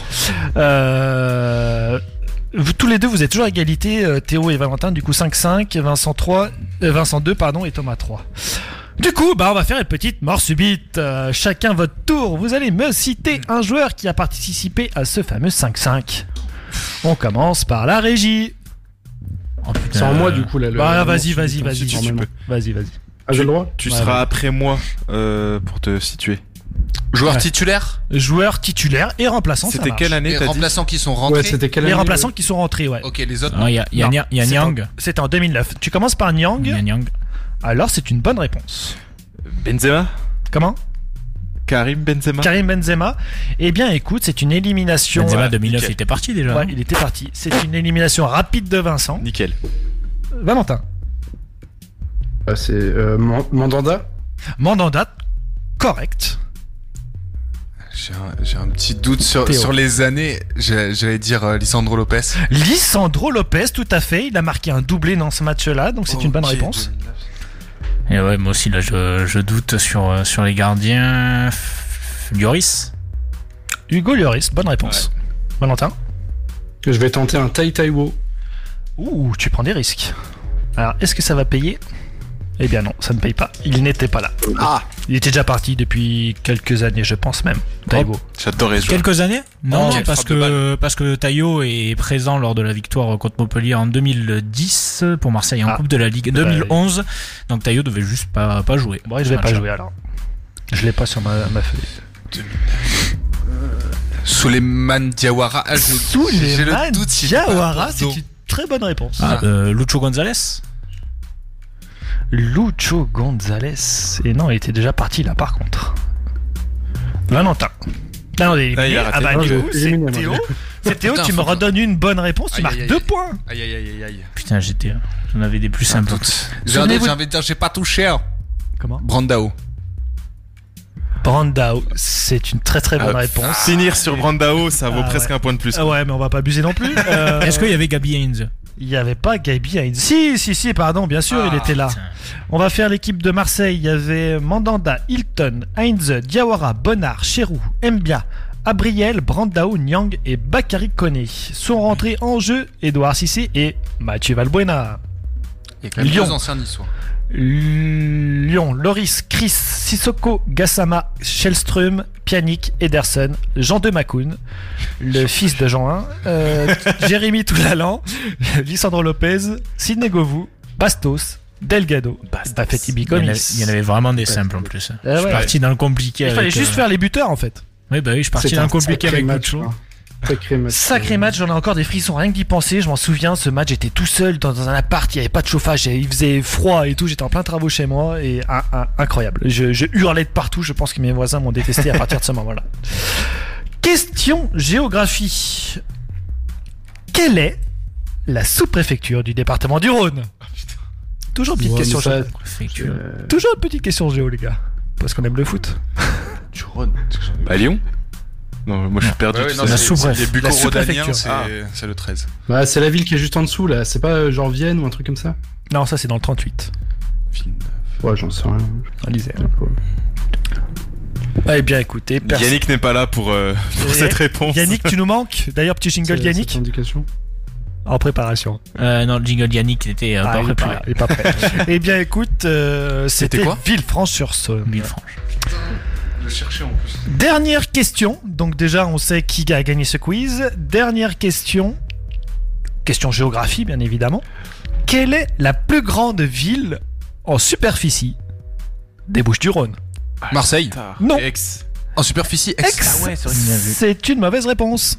Ah bon? Bah, Toulon, C'est sûr. Non, Attends, des Bouches du Rhône, hein. des Bouches-du-Rhône. des Bouches du Rhône. La plus grande ville en superficie des Bouches-du-Rhône. Ce n'est pas Marseille, ce n'est pas Aix-en-Provence. Ça restreint pas mal. Fosse-sur-Mer. Oh non. Mais c'est tenté. Alors, mais- moi, j'ai pas entendu la question parce que ça a bugué. Donc Ah, pardon. Alors la question, est-ce qu'on est- peut répéter parce que je n'ai pas du tout entendu le. c'est encore la régie qui doit être en train de regarder des sites cochons, ça. Euh, quelle est la plus grande ville en superficie des Bouches-du-Rhône Euh, je vais dire euh, la Ciotat. Non. Euh, Cassis. alors, Il y, a eu- il y a une équipe de foot sur ce club qui a été en Ligue 2 et en Ligue 1. Istres. Istres, Ouais, c'est une mauvaise réponse. On m'entend. Ligue Attends. 2, en Ligue 1. Hein Arles. Non. Ah, eh ben voilà c'est on dans y- la 13 Eh ben on y est arrivé Je croyais que c'était le 84. Non, 13, euh, ouais. Ah Ah, c'est ouais, le 13. C'est dans le 13. Bien Eh C'est ben, la, c'est la écoute- frontière d'ailleurs. Ouais. avec le, le le mer 30. Avec le 30 Non, non, la bonne réponse était Arles. Ah, voilà. Ah. Euh, du coup, avec 758 km carrés, contrairement à Marseille qui en a 240. Ah, c'est ouais. c'est grand, C'est énorme. rien. Voilà, mais 51 000 habitants seulement. Eh bien, écoutez, on se quitte sur ce, sur ce quiz, sur, surtout sur une très belle victoire de Théo, Bravo. avec ses 8 bonnes réponses. Retour gagnant. Valentin, t'as pas fait euh, jamais 203 Parce Ah que- oui, c'est dommage. Bah, le plus important, c'est les 3 points pourtant, donc euh, Ça viendra peut-être à la prochaine émission. Voilà. Ouais, c'est la prochaine fois. voilà. Euh, Vincent, tu es dernier. C'est pas grave. Un petit mot peut-être pour Euh, bah, te... C'est la Ligue 1. Peu importe ce que tu fais, euh, tu peux gagner en Ligue 1. euh, quand tu devras jouer l'Europe, Théo, ça, ça n'ira pas. Non, mais tu es quatrième, comme ton club. Ouais, ouais, c'est ça. Euh, non, ils sont dixième. Non, mais Historiquement, historiquement, Ah, sur cette décennie, sur cette décennie, ouais. Et puis, euh, c'est bien, tu as remonté un peu la pente, euh, Thomas. Mais Ouais, je dois gérer la régie, c'est compliqué de tout faire. en Ouais. ouais, ouais, mais, puis surtout avec les Tu peux sites cochons. t'auto-mettre Ouais, le ouais. truc sum, s'il te plaît, là, Ouais. parce que l'excuse de, de la régie. euh, Alors, euh, le micro de Vincent est coupé Ah. pour les trois prochaines émissions. Très bien. Eh bien, écoutez, j'espère que ce petit quiz vous a plu. Merci à tous d'être venus. Merci à vous qui nous écoutez. Euh, on se retrouve la semaine prochaine. Je tiens à vous me dire un petit mot aussi sur les, les- les podcasts euh, qui sont disponibles sur euh, toutes les plateformes de streaming, euh, Spotify, euh, Deezer, etc. Euh, merci à toi, mon cher Thomas, pour la régie et à la semaine prochaine. Ciao, ciao. Salut. Merci à Salut.